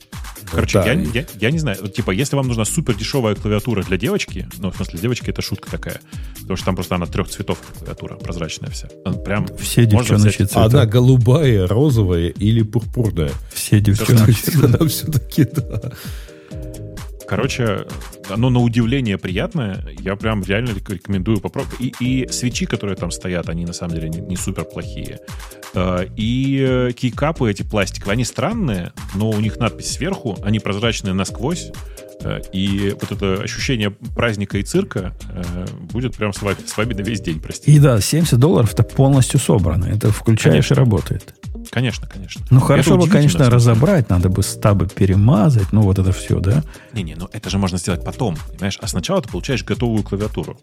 И она на удивление ничего. Я прямо, я, говорю, я прямо удивился. при этом у них там так, она такая же программи- программи- программируемая через этот, как у них называется, их этот собственный драйвер, да, он называется. Monskik драйвер он называется. Э, и, и- и как бы она просто работает. Она при этом, это, по-моему, это самая прозрачная клавиатура из всех, которые я видел. Потому что они там все подобрали, включая свечи полупрозрачные. Но в целом это прям, ну, прям приятно. Надо было мне такую дочку в законе собирать. Но тогда таких не было еще. Это относительно свежая Ну, конечно. добавка у них появилась. Ну, ну и вот это цыганское ощущение, знаешь, когда э, я везде так настраиваю, где есть RGB подсветка, там такой режим есть, что ты нажимаешь на кнопочку, и от этой кнопочки расходятся волны разноцветные. У меня, у меня тоже так всегда включено. Да, ну, да, да. первые пять минут. Не-не, я всегда так прямо и оставляю, потому что я же не смотрю на клавиатуру. Э, И как бы, ну, на самом деле это просто прикольно само по себе со стороны. Слушайте, а что вот это вот у них за фишка с Magnetic Switch? Это что? Я таки не понял. Это какие-то их собственные, в смысле, не их собственные, а партнерские чьи-то свечи, Ну да, да. э, которые... Вот, а, тоже аковские, да. Да, которые как бы обычные, ну, в смысле, они обычные пятипиновые свечи с э, верхушкой от черри, но при этом внутри они устроены примерно как э, в топре. В смысле, что они типа, ну, э, как это сказать-то? Типа, на- Ну, в топре Ну, типа так, индуктивные, а эти, эти какие-то другие. Но тоже на бесконтактные магнитные, типа, да. магнитные, да. На самом деле смысла в этом совершенно никакого, сразу скажу. Ну, для геймеров. Это все для геймеров. Да ну нет, это, это все херня. Эм, да, ну то есть, типа, это просто, просто обычное, это самое. Не, не вижу никаких тут фокусов. Просто обычная, как бы, обычные, обычные новые свечи. Да все равно, говорю, вытащишь свечи нормальные, поставишь, Конечно. и будет тебе Конечно. счастье. Но, но надо, конечно, прозрачные брать, потому что для нее непрозрачный это грех какой-то. Для вот этой, ну, для это для i75. этой, да. Ну да. Слушай, блин, ну я, я, я не знаю, честно тебе скажу. Но мне, на самом деле, мне прям понравилось. В смысле, это удивительно приятная по виду и по ощущениям клавиатура за такие деньги, э, что прям смотришь думаешь, вот у меня тут рядом есть моя 300-долларовая какая-то, не, там, не су- не супер дешевая, и, и это, и ты смотришь и думаешь, ну, блин, ну, ощущение по кайфу примерно одно и то же.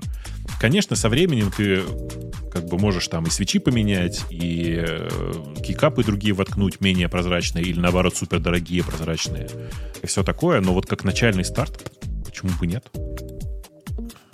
Цвета девочковые, да, в смысле, в том смысле, что это Женя обычно такое говорит, но я же сегодня перехватил у него э, флаг. Розовый, голубой и фиолетовый, и очень такие Ну, вот, этот- вот этот голубой, который они называют синим, а мне он больше на зеленый похож, пожалуй, я бы такой бы и купил бы. Ну, конечно, да. Он называется... Как? Он, нет, он- По-моему, это Blue называется Они, просто, Он прям. Blue его называют, да? Ну, странно, он, конечно, Он зелено- зеленоватый. Есть Такой, что-то зеленоватое. э, морской волны. А, Это морской волны. Да. Ну что, давайте на тему наших слушателей пойдем. Давай, давай. Давайте пойдем на тему наших слушателей. А, кстати, по теме наших слушателей. У нас сегодня первый раз будет эм, полностью автоматическая генерация этих самых э, картинок к подкасту. Я написал GPT, который анализирует темы, которые мы выбрали, находит из них самую длинную. Если не может на самую длинную что-то хорошее нарисовать, идет на следующую и так далее. При этом, для того, чтобы все это сделать, мне пришлось написать API. Мне пришлось описать этот API в Actions для GPT. Это был прямо интересный проект на уикенд. Это был тот самый over-engineering. Конечно, конечно. То, что я обычно руками делал, а теперь оно само будет делать. То есть на это обычно уходит даже не, у неопытного человека минут пять. Ну, ты всю неделю писал, да. Ну, так зато приятно получилось. да. Слушайте, а кстати, как-то в этот раз у нас темы, товарищи слушатели, пожалуйста, обратите внимание, особенно те, которые находятся в нашем чате, которые можно найти в Телеграме по адресу радио Ти э, чат. Просто так по- поищите э, в поиске. Обычно Гриш просто это говорит. А, ну, как-то просто максимальная тема 5 плюсов. Ребят, ходите, пожалуйста, на сайт radiot.com и голосуйте за темы. А тут прям непонятно, что вы вообще хотите, чтобы обсуждали. Э, так, э, OpenSUSE LIP 16 будет построен на платформе ALP, Adaptable Linux Platform, ам, использующей контейнеры. Э, я Ну, вот сейчас читаю вот эту вот выдержку, запахло- запихали. запахло знакомыми системами, которые уже не с нами. Как вот это на, Э. на, на C называлось, Бобок, помнишь? А, Хорос? Корос, да, которую прикрыли. Э, Ну, у- мне, честно говоря, вспоминается Gentoo, у ко- у которой была версия, что ты ставишь самое-самое ядро, Да а не, потом все остальное докачивается из интернета. не, Nix же, вот этот пакет Не, у них же там была типа система это система, и- это система с полной изоляцией приложений в контейнерах. А, ну да, Это как. Корост, и, и теперь у них у Федора есть такая, тоже такой какой-то режим, я не помню, как он называется у Red Hat. А Red Hat же убил и Корост закрыл же, правильно? И построили Мгм, свой. да. на- у них проект Atomic был еще. Э, у Ubuntu были в эту сторону поползновения тоже какие-то. Все эти поползновения плохо заканчиваются по какой-то непонятной причине, хотя идея, мне кажется, прикольной. Ну, ну да, да, конечно, конечно. Э, Знаешь, есть сейчас много, на самом деле, таких э, заходов, при том, что мне кажется, что многие из них там интересные и правильные, но почему-то они все долго не выживают. Как только они превращают, короче, как только они заходят на территорию, сейчас мы сделаем что-то для всех, а не только для маленькой группы людей, оно почему-то все превращается в черт что. Ну, и их ведь идея immutable ядра, а у них во все- у всех есть, я уверен, у Да. это есть. Она ведь крутая идея. Типа, ядро ты не обновляешь, а целиком меняешь, когда, ну, все остальное целиком меняешь, кроме контейнеров. Так, подожди, ты можешь immutable практически все сделать Ну да, у тебя только компьютер. системе. У тебя только Конечно. контейнеры, то, чем ты руководишь. Все остальное от тебя изолировано полностью. Ну, крутецкая идея. Хотелось давно самому такое собрать. Эм, Слушайте, где-то я недавно видел, я все пытаюсь вспомнить, как он называется, и я листаю свои записи прямо сейчас просто, чтобы вспомнить. Я недавно видел дистрибутив Linux для хоста именно, у которого еще дальше все пошли, потому что все эти CoreOS и все такое, они довольно сложные сами по себе. А тут чувак сделал вот что. У него вместо инита сразу поднимается докер с конкретным контейнером из которого ты уже, если надо, можешь, ну, там, понимаешь, да, под- поднимать другие, там, все такое. Но, типа, у них кроме э, докера нет вообще ничего. Ну, это богатая идея. Это отличная идея. У них у него все редонли, у него есть специальный конфиг, который ты определяешь на, ну, типа, на, на отдель- отдельно лежащий, на отдельном волюме, если я правильно помню, который просто запускается, и все. И прям, ну, мне кажется, что это, да, очень богатая, простая идея. Но мне, Если- мне, мне казалось, в Корос тоже вот эта система сама бежала в своем тоже контейнере. И init скрипта у них традиционного тоже не было. Мне кажется, что CoreOS, да, у них, ну, не в смысле, они делали init скрипт. Нет, CoreOS вообще он был для того, чтобы запускать твои приложения без инита. То есть у тебя CoreOS, он применялся и, в- и на хосте, и внутри этих самых. Про внутри не знаю, никогда не видел Нет? такого. По-моему, не было такого. Я уже не очень помню, если честно. Блин, это так давно все было. Это даже, знаешь, как бы, как ни странно, это даже обидно, что это все происходит так давно, и мы все это очень быстро забываем. Я надеюсь, кто-то там, знаете, есть какой-то э, э, архивариус, который сохраняет это все, чтобы потом потомки могли прочитать, какой херней мы занимались. Э, да, но мы с тобой оба согласны, что, скорее всего, с этой OpenSUSE будет то же самое, что... и Да, с- да, к сожалению, да. А хотелось бы, да? Хотелось бы, чтобы там Сьюзи снова как-то рвануло, чтобы там что-то произошло. Слушай, ну как рвануло? На чем она рванет? А за, Ну, а за- а за ним мандрива, как рванет, или мандрай, как, как он а ты теперь так сказал, называется. что а за ним мандрива, как будто бы, знаешь, а за ним кот задом наперед. Вот это все. А за ним. Мандрейка это уже какие-то, знаешь, А это за ним возвращение мандрейка. живых мертвецов. Спокойно. Мандрика живее всех живых. Это не те. Это не то. А, так, э, ощущение, что конкуренция GPT-like нейронок сильно ударила по сети, и Apple решила менять приоритеты, сообщает нам читатель, э, и дает ссылку на то, что Apple э, реорганизует и, видимо, закрывает команду в Сан-Диего, которая занималась э, всяким там AI для Siri. Ну, На Bloomberg ссылки лучше не давать, потому что мы их, э, как правило, прочитать не можем целиком, Почему? кроме Почему? первого абзаца. Говорите про себя, Портос, по- подобные глупости. Мы, конечно, их можем прочитать, но э, я не очень понимаю, почему это... Почему здесь GPT? Значит, э, ну, как бы года два назад было понятно, что Siri сильно проигрывает э, сказать, всем, начиная с Алексы. Не говоря уже про любой голосовой интерфейс чату GPT. Поэтому, в общем, и не в 121 инженере в Сан-Диего дело, конечно. Я думаю, что там совсем другие мотивы в этой организации. Э, Окей, что дальше предлагают нам обсудить? А, почтовый скандал в Италии. Компания Post Office, на самом деле не компания, по-моему, это все-таки... Подожди, у нас же есть оч- очевидец. Леха, что случилось? А, короче, Вообще- обвиняла в нечестности почтмейстера. Что, это было? Да, я, я сейчас... Интересно, как вообще, как, как устроен современный мир. Помните вы или нет, но мы эту новость обсуждали. Эта новость тянется очень давно. То есть, в принципе, эти судебные, судебные разбирательства, эти э, битва этих постмастеров, э, сопостмастеры, постмастеры, постмистеры, они, оказывается, называются. Почтмейстеры. с, ну да, с, э, короче, владельцами этих э, постофисов. Ну, опять же, немножко культурного контекста. Это не то, что почтовое отделение. То есть во многих маленьких деревнях и городах Британии почтовое отделение это, по сути, центр всей деревни. То есть там не просто почта, да, это, это, это не Royal Mail. Кстати, многие путают, говорят, что это Royal. Нет, Royal Mail тут вообще ни при чем. Royal Mail это те, кто доставляет почту. Office это вот именно вот эти маленькие почтовые отделения, которые чаще всего во всяких этих эм, вот небольших городках, они занимаются всем.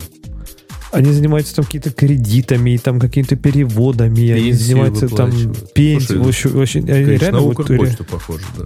да, ну, ну, в общем, они вот такие почтовые отделения. И они работают по системе франшизы.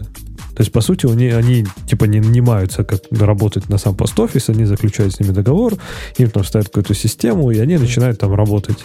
И много-много-много лет, начиная с 2005 года, э, эти вот эти, собственно, почмейстеры пытаются биться за свое чистое имя, потому что многих из них судили за недосдачу. То есть они были должны сумасшедшие деньги совершенно, ну, то есть в кассе там недосдача 20 тысяч долларов, там, фунтов, да, что они типа забрали из центрального офиса 20 тысяч, а и не отдали. Их судили, там, там все очень серьезно. Там были суициды, там были судебные процессы, настоящие судебные процессы, уголовные дела, преследования, люди теряли работы, деньги, продавали дома, заканчивали жизнь самоубийством. Это тянулось просто годами. Догадайтесь, что случилось сейчас. Сейчас вот реально, вот буквально, наверное, неделю никаких других новостей не было вообще в Британии. То есть были в новостях было только про пост-офис. Больше ничего, вообще ничего не было. Никаких войн. Все про это забыли. Догадайтесь, что произошло. Ну, Ну, я уже читаю полную э, новость. Сняли А, сериал. сняли сериал, да. Четыре Да. серии, совсем Сняли микросериал. сериал. Даже В общем, всех, всех, естественно, все такие, а, как так можно было? И, в общем, ну, естественно, там народное возмущение, и, в общем-то, все сейчас снова пошло по кругу, но мы даже это в новостях обсуждали э, года, наверное, два или три назад, да, что там, там все очень плохо. То есть, честно ли винить в этом техническую эту систему, я не знаю. Система говнище, судя по тому, что там народ сейчас находит, и э, там, типа, и были анали- эти аналитики, которые делали там технический анализ, да, системы, и говорили, что она not fit for purpose. То есть система древняя, убогая, просто кусок говна мамонта. Это никто не спорит. Да, система полное уродство, ее надо уничтожить. Да. Но преследовали, судили, сажали. Не электронная система это делала, это делал пост-офис. И пост-офис пытается сейчас немножко такой, а мы ни при чем, это вообще Horizon тут все плохой, а мы такие нормальные. Ну, блин, ребят, уголовные дела заводили вы, а не Horizon. Так что фиг знает. Слушай, ну, это примерно то... э, нет, не примерно то. То есть понятно, что совсем, э, совсем искаженное, конечно, восприятие. Но мы в самом начале обсуждали, э, помните, вот эту историю про то, что ну, это статиста, это авторитет и все такое прочее. А, дело в том, что я просто буквально там уже в этом году, э, то есть там, в этом месяце, а, столкнулся с, с человеком, который, ну, вот я пришел в Приватбанк подавать документы на там, обновление данных о компании. Потому что там в компании там поменялось что-то. И мне человек э, смотрит, говорит, а вы давно подавали изменения? Я говорю, ну так, а какая разница? А, и он говорит, ну вот, э, вот Open Data Bot показывает, что еще не изменилось. Я на него смотрю большими глазами. Говорю, я могу позвонить разработчикам этой third party, так сказать, платформы, которая тупо, это просто бот, который ходит в открытые реестры. Но у тебя на столе лежит нотариальная выписка на тему того, что все поменялось. Ты на нее должен ориентироваться. Вот. А он почему-то смотрит вот в какую-то стороннюю программу и говорит, ну вот что-то у вас тут не так, вот тут оно еще не обновляется. Потому что в интернете неправду не скажут. Это Да. всем известно. Вот именно, Конечно. да. Понимаешь, это вот из разряда, я так часто повторяю этот анекдот, что мне уже начали говорить, что ты все время его рассказываешь. Ам, значит, Ну, ты повторишь его Рабинович, еще вы. Библию читали? Мы ее писали. Вот. Поэтому мы знаем, что в ней может быть что- что-то не то. А все те, кто младше, они как-то вот считают, что да нет, ну, это ж- это же в интернете написано. Следующая тема должна Бабука погореть, потому что она как раз Да. в твою. Пока, пока мы далеко не ушли, я тут кинул в... э, все пытался, не пытался найти у себя в заметках и наконец-то нашел. Light Whale называется. Маленький, супер маленький, immutable э, дистрибутив Linux, который грузится сразу же в докер. Я вам прямо рекомендую посмотреть, как эта штука работает. Это удивительный совершенно опыт. Э, По-моему, это как обычно, типа проект от имени одного человека, поэтому все, как вы понимаете, непросто. Но сама идея очень классная. Простите, да, я вот хотел просто порекламировать и сказать, что сходите, посмотрите. Чувак не первый год его делает. У него есть ограничение, что он только для x86 собирает свои э, решения. Э, вот. Но посмотрите, посмотрите, любопытно. Ну что, Казахстан Бобок отменяет таймзону. Ну, видишь, все. Кто-то в Казахстане нас все-таки слушает. Как вам так? Эм, ну, там на самом деле э, фишка, ну, там, не знаю, в Казахстане ни разу не был, но, в общем, Казахстан э, переходит на единый часовой пояс до сих пор. То есть до 1 марта 2024 года в Казахстане существует два часовых пояса, UTC плюс 5, UTC плюс 6. Причем, что интересно, в UTC плюс 6 живет подавляющее большинство населения, включая там Астану и Алматы. А, но все перейдут на UTC плюс 5, а, то есть почти вся страна переведет на час назад э, во имя там первого числа в 0 часов. Слушайте, Вот, а, кстати, кстати, вот, Чуваки, а чуваки, айфоны с андроидами их переведут? Да, я думаю, что там быстро пофиксят. Ну, Андро- дойдут, да. Айфоны, да, а про iPhone, про андроиды я не уверен. А зацените, на самом деле, красота-то какая. Это что же получается? Вот нам показали решение, как все правильно делать, как уменьшать количество таймзон.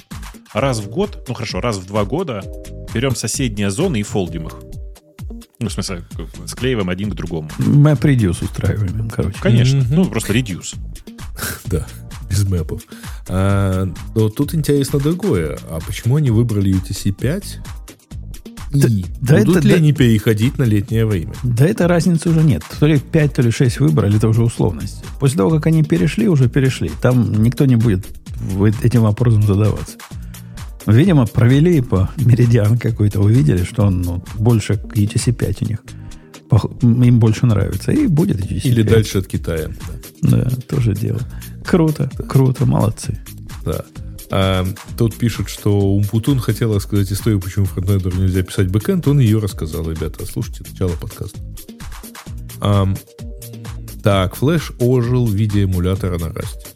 Ой, да блин, это какой-то десятый, что ли, эмулятор, э, эмулятор флеша. Э, И есть отличные эмуляторы, написанные на JavaScript, что позволяет просто запускать в браузере. Этот эмулятор на Rust тоже, на самом деле, можно запускать в браузере через WebAssembly. Ну, короче, просто, типа, это очередное, очередная имплементация. Мгм. Ничего такого, ничего нового. Да. А Samsung анонсировал несколько своих телефонов. Э, ну, собственно, это Samsung Galaxy S24, S24 Plus, S24 Ultra. Естественно, все, все обсуждают Ультру, потому что это реальный флагман. Э, значит, э, ну, тут товарищ жалуется, что мы традиционно не жалуем, не жалают. Ладно, Не жалаем. да. Нет, мы не Телефоны жалаем. на андроиде. Не желают, а, надо читать, но, вы не понимаете. Кстати, э, я видел отзывы про Ультру, что Ультра 24, ну, не намного круче Ультра 23, вот, при этом... Ты, ты говоришь, будто мы знаем, что такое Ультра 23. Тысячу Э, долларов стоит? Скажи. Если стоит тысячу долларов, значит по-моему, флагман.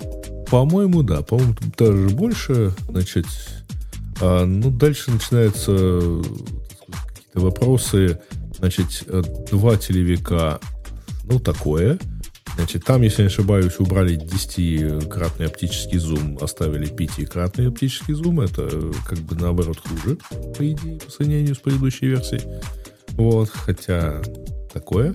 Вот. Зачем нужен ультрашейк, почему его ставят везде, э, значит, э, это понятно, но ведь фотки из-под него получаются прям так себе. Надо не из-под него делать, надо им делать фотки. Значит, э, у ультрашейка, ультраширокого объектива на айфоне у меня два, две опции. Первая это снять ландшафт. Ну, это просто, просто вот для, для чего ультраширокий этот есть. А второе повернуть к себе его и сделать очень большое селфи. Вот эти камеры сзади телефона, вы, если по ссылке сходили, они вызывают... Вы знаете, есть такая домания, когда человеку глаза кажутся, и они его раздражают. Вот это близко, чтобы стригерить эту манию. Его разного размера глазки на спине и нерегулярно расположенные уже почти триггерят. Паучок такой. Да. Мне нравится, как, конечно, этот прогресс в глазах Samsung выглядит. То есть они, э, типа, пока iPhone не сделал, там, не знаю, телевики ультравайт, никто не делал. iPhone сделал, теперь э, Samsung делает прогресс. Две камеры, два телевика. То есть, ну, ну классно, здорово. Ну, в следующем а- версии раньше будет они три телевика, Просто потом семь обводили. телевиков. А теперь они Да. обв- обводят и Да. умножают. А те, и, А. видимо, ждут, что будет в iPhone 5. Какой там у нас выйдет iPhone? 15, 16, 16. в следующем. Да, интересно. Ну, на самом деле, то, как здесь написано э, 1x, 3x, 5x, значит, ну, точнее, вот я смотрю сейчас на эквиваленты в полно, ну, на full frame, ну, в принципе, iPhone эти фокусные расстояния вполне покрывает. А, И э, в целом, ну, надо понимать, что телевик, э, вот тот, который здесь 3x 69 миллиметров, эквивалент, это не телевик, это портретник. Да бог с ним, с Samsung. Кто его вообще покупает? Все нормальные люди на айфоне сидят и горе не знают. От Ну, создателей, от создателей Python это плохо, потому что там есть пробелы. Да-да, я понимаю. Слушайте, а что у него, А. у него стилус какой-то есть, да, у этого Samsung? А, ультра есть, да. Есть, Но да. дело в том, что ультра это же фактически, по-моему, они поглотили вот эту вот э, Galaxy Note, да? Мне кажется, что да. Мне кажется, что они просто Потому что я ноута ноута- давно не есть, типа, то есть, типа, стилус это типа вот big deal, да? То есть это- они реально существуют. Не-не-не, Кто- кто-то, посмотри. кто-то реально Да. в наши дни кто-то пользуется стилусом больше, чем А, один ну, человек. подожди, а лично я вот там, прям не далее, как сегодня, пользовался Apple Pen. На Pencil, то есть. Ну, не на телефоне же, а на, Нет, ну, на На iPad. телефоне, понятно, на iPad, но тем не менее. Ну, ты еще Всё скажешь, равно. что пальцем пользовался, тоже тыкал, да. Ну, примерно так же Давай, связано. давайте так. Это э, действительно кейс, но надо понимать, что все это выросло от условного фаблета под названием Galaxy Note, который был э, лет 10 назад, там, даже больше, а, ну, как бы отдельным устройством. И у него действительно был стилус.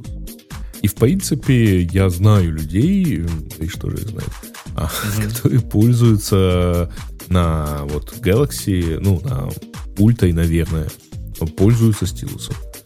Ну, так удобно. Ну, Не, прикол, я, я не осуждаю, мне просто интересно, что ну, действительно люди этим пользуются. А Мне я казалось, осуждаю. Для меня стилус такой был прям вот old school. Вот знаете, вот мы как палмы обсуждали, да, вот мне казалось, вот это там же осталось. Знаешь, я тут нашел у себя этот палм, мне так жалко, что у меня нет зарядки для него. Я бы его хотя бы зарядил и потыкал в него. И не могу вспомнить, где у меня зарядка, может быть, в каком вещи. А у меня палм аккуратненько вместе с, подставочкой. Последний лукс, лукс, который 700 какой-то. И даже можно зарядить. Палм или Pocket Lux? Lux Ну, это ну, ну, э, Palm в Pocket смысле- PC. В смысле, класс устройств. Не палм. У меня как раз Palm это и Ну, Palm у с меня- раздвижным э, Палм у, меня то- палм у меня тоже есть. Э, Давайте по, по следующей теме. Что там есть еще? Что? Э, Следующее, так, компании США уволят всех с валютной удаленки.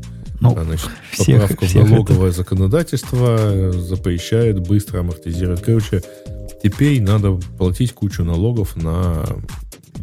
Э, Теперь их нельзя сразу списывать, а надо через амортизацию это списывать. Но вообще слухи об этом давно ходили. Но, видите, ну, навыбирали себе демократов. 80 миллионов человек проголосовало за демократов. Вот теперь получаете фашист гранату. Да. А, Дальше нам предлагается коротко обсудить всю SES, которую автор почему-то назвал конференцией, и что нового у AMD, Intel и прочих компаний. Много нового. Ну, тут где-то несколько десятков экранов я вижу, так сказать. Э, По этой ссылке, поэтому извините. По-моему, мы с Сесой уже обсуждать. декаду назад перестали обсуждать за А, бессмысленностью вот этого мероприятия. А, а, Notion показал отдельное приложение для календаря. Не Notion показал, а просто хорошее приложение, которое мы с Гришей любим, э, под названием Cron, стало приложением под названием Notion. Notion календарь, если точнее. Ничем внутри не отличается, кроме того, что добавилась наконец интеграция с Notion, которая их купила полтора года назад. Вот. Ну, такое. А вы пробовали? Ну, Я, я как на фантастикал в свое время перешел, так и сижу на нем. Зачем мне что-то новое? Не, он вот хорош, э, потому что он тем более еще и был бесплатный, он еще был по инвайтам, то есть вообще элитность какая-то э, наблюдается. Но просто он писал с одним человеком, и этого Ладно, человека... не, двумя, двумя, двумя. Двумя, Это он ну, просто один главный, и второй, да. Но Крон реально очень красивый же, согласись? Крон Да. красивый. Ну, собственно, я по твоему скриншоту э, в него это, сказать, это, Да. и попросился. Вот. Поэтому и да, с удовольствием пользуюсь. Ну, у него действительно хорошо еще сделана интеграция, например, с видеоконференцией. Потому что тебе выскакивает попапчик, и ты прямо из попапчика заходишь в Zoom. Ну, тоже приятно. Почему-то ни у кого я больше такого не видел. Тебе надо кликать на ссылку и так далее. но Из попапа ты туда не зайдешь. Вот. А так, в принципе, неплохо. Я еще посмотрю. Я просто не так пользуюсь наушеном, чтобы увидеть эту интеграцию. Мне как по- пока сложно понять, насколько это удобно. Вот. Э, У него единственное, что, конечно, из-за этого переименования они как-то его так изменили. Короче, это процесс обновления выглядел так. Он показывает, типа, upgrade and restart. Я нажимаю кнопку, и у меня пропадает приложение Chrome. То есть оно не запускается. Я понимаю, что мне же утром написал э, основатель, что типа все это последнее письмо про крон, так сказать, теперь это Notion календарь, и начинаю запускать Notion календарь. И он начинает просить все пермишины опять. Что это другое приложение. Я не, не очень понимаю, зачем надо было так делать, почему нельзя было поменять иконку и название у существующего приложения. Ну, как-то вот они так сделали. Переподписали его, видимо. Э, ну Да. что, что там у нас еще есть? Еще хорошее что-нибудь? Э, Я не знаю, готовы ли мы обсуждать то, что тут, по слухам, э, Минюст и FTC хотят исследовать э, партнерство Microsoft и OpenAI. Ни- Ничего ли оно не, там, не нарушает с точки зрения антимонопольного законодательства. Но это пока такая информация. Значит, начнут исследовать, будет хоть понятно, что они, что они хотят исследовать. А, м, Торвальдс сидел без света 6 дней, 6 суток. Потом убрали два упавших де- дерева и дали ему. Как вам новость вообще, прикиньте. Вообще, да, офигеть. Надо жить так, чтобы про вас писали такие новости, я считаю. А, ну, Он где-то, он где-то в что- Портленде живет, получается, да? Да, да. В Орегоне? А, А. в Орегоне, да. В Орегоне, Но да. интересно, что он, э, так сказать, э, героически терпел. Э, у него там, температура опускалась до 8 градусов, но генератор он покупать не будет, потому что он шумит. И он сидел на батарейках какое-то время. Ну, почему бы нет? Не, А, классно, если бы какой-нибудь э, LVM или что-нибудь такое бы, типа, даунтайм бы какой-то был. Если бы что-то было завязано на сервера Linux, вот это было бы эпично. Чтобы а. они его грели. Да. Да, шум, шум того не стоит, как он а, написал. Значит, надо купить батарею побольше, значит, и у газовой пе- печи сделать переключатель ме- между проводным подключением. А, у него еще и газ не зажигался, я так понимаю. Ну, газ же всегда через электричество зажигается в современности. А, нет, подожди, газовая печь. Ну, в смысле, газовая плита вообще может работать. Нет, плита ладно, обогреватель А, дома. он котел да. имеет в виду, да. Ну да. Слушай, как дети, говоришь, да? Вот. Ну, да, окей, э, ладно. Бедные и несчастные. Хотя, на самом деле, да, ситуация, которую он там описывает с э, ледяным штормом, ну, я в такую попадал, когда у нас полобласти сидела без света. Ну, У меня Ну. два дня, когда не работал котел, когда он в середине зимы поломался, прямо я, оказывается, не такой морозоустойчивый, как мне казалось. Когда температура дома падает до 40 градусов, ну, сколько это будет по Цельсию, не знаю, но это, это уже холодно. Это холодно, да. Это прям Это, реально. если я не ошибаюсь, градусов 10. Да, нехорошо. Ну Нет, что, меньше даже. Э, У меня на самом деле была такая история прошлой зимой, когда у меня вдруг внезапно слом... оказалось, что сломался насос в отоплении. А это означало, что его надо вырезать, все пересобрать и, в общем, ну, дня без, сразу, без сразу отопления. задумываешься вообще. про бэкап, да, как, как греться А, бэкап у меня как раз есть э, в виде камина и глинтвейна.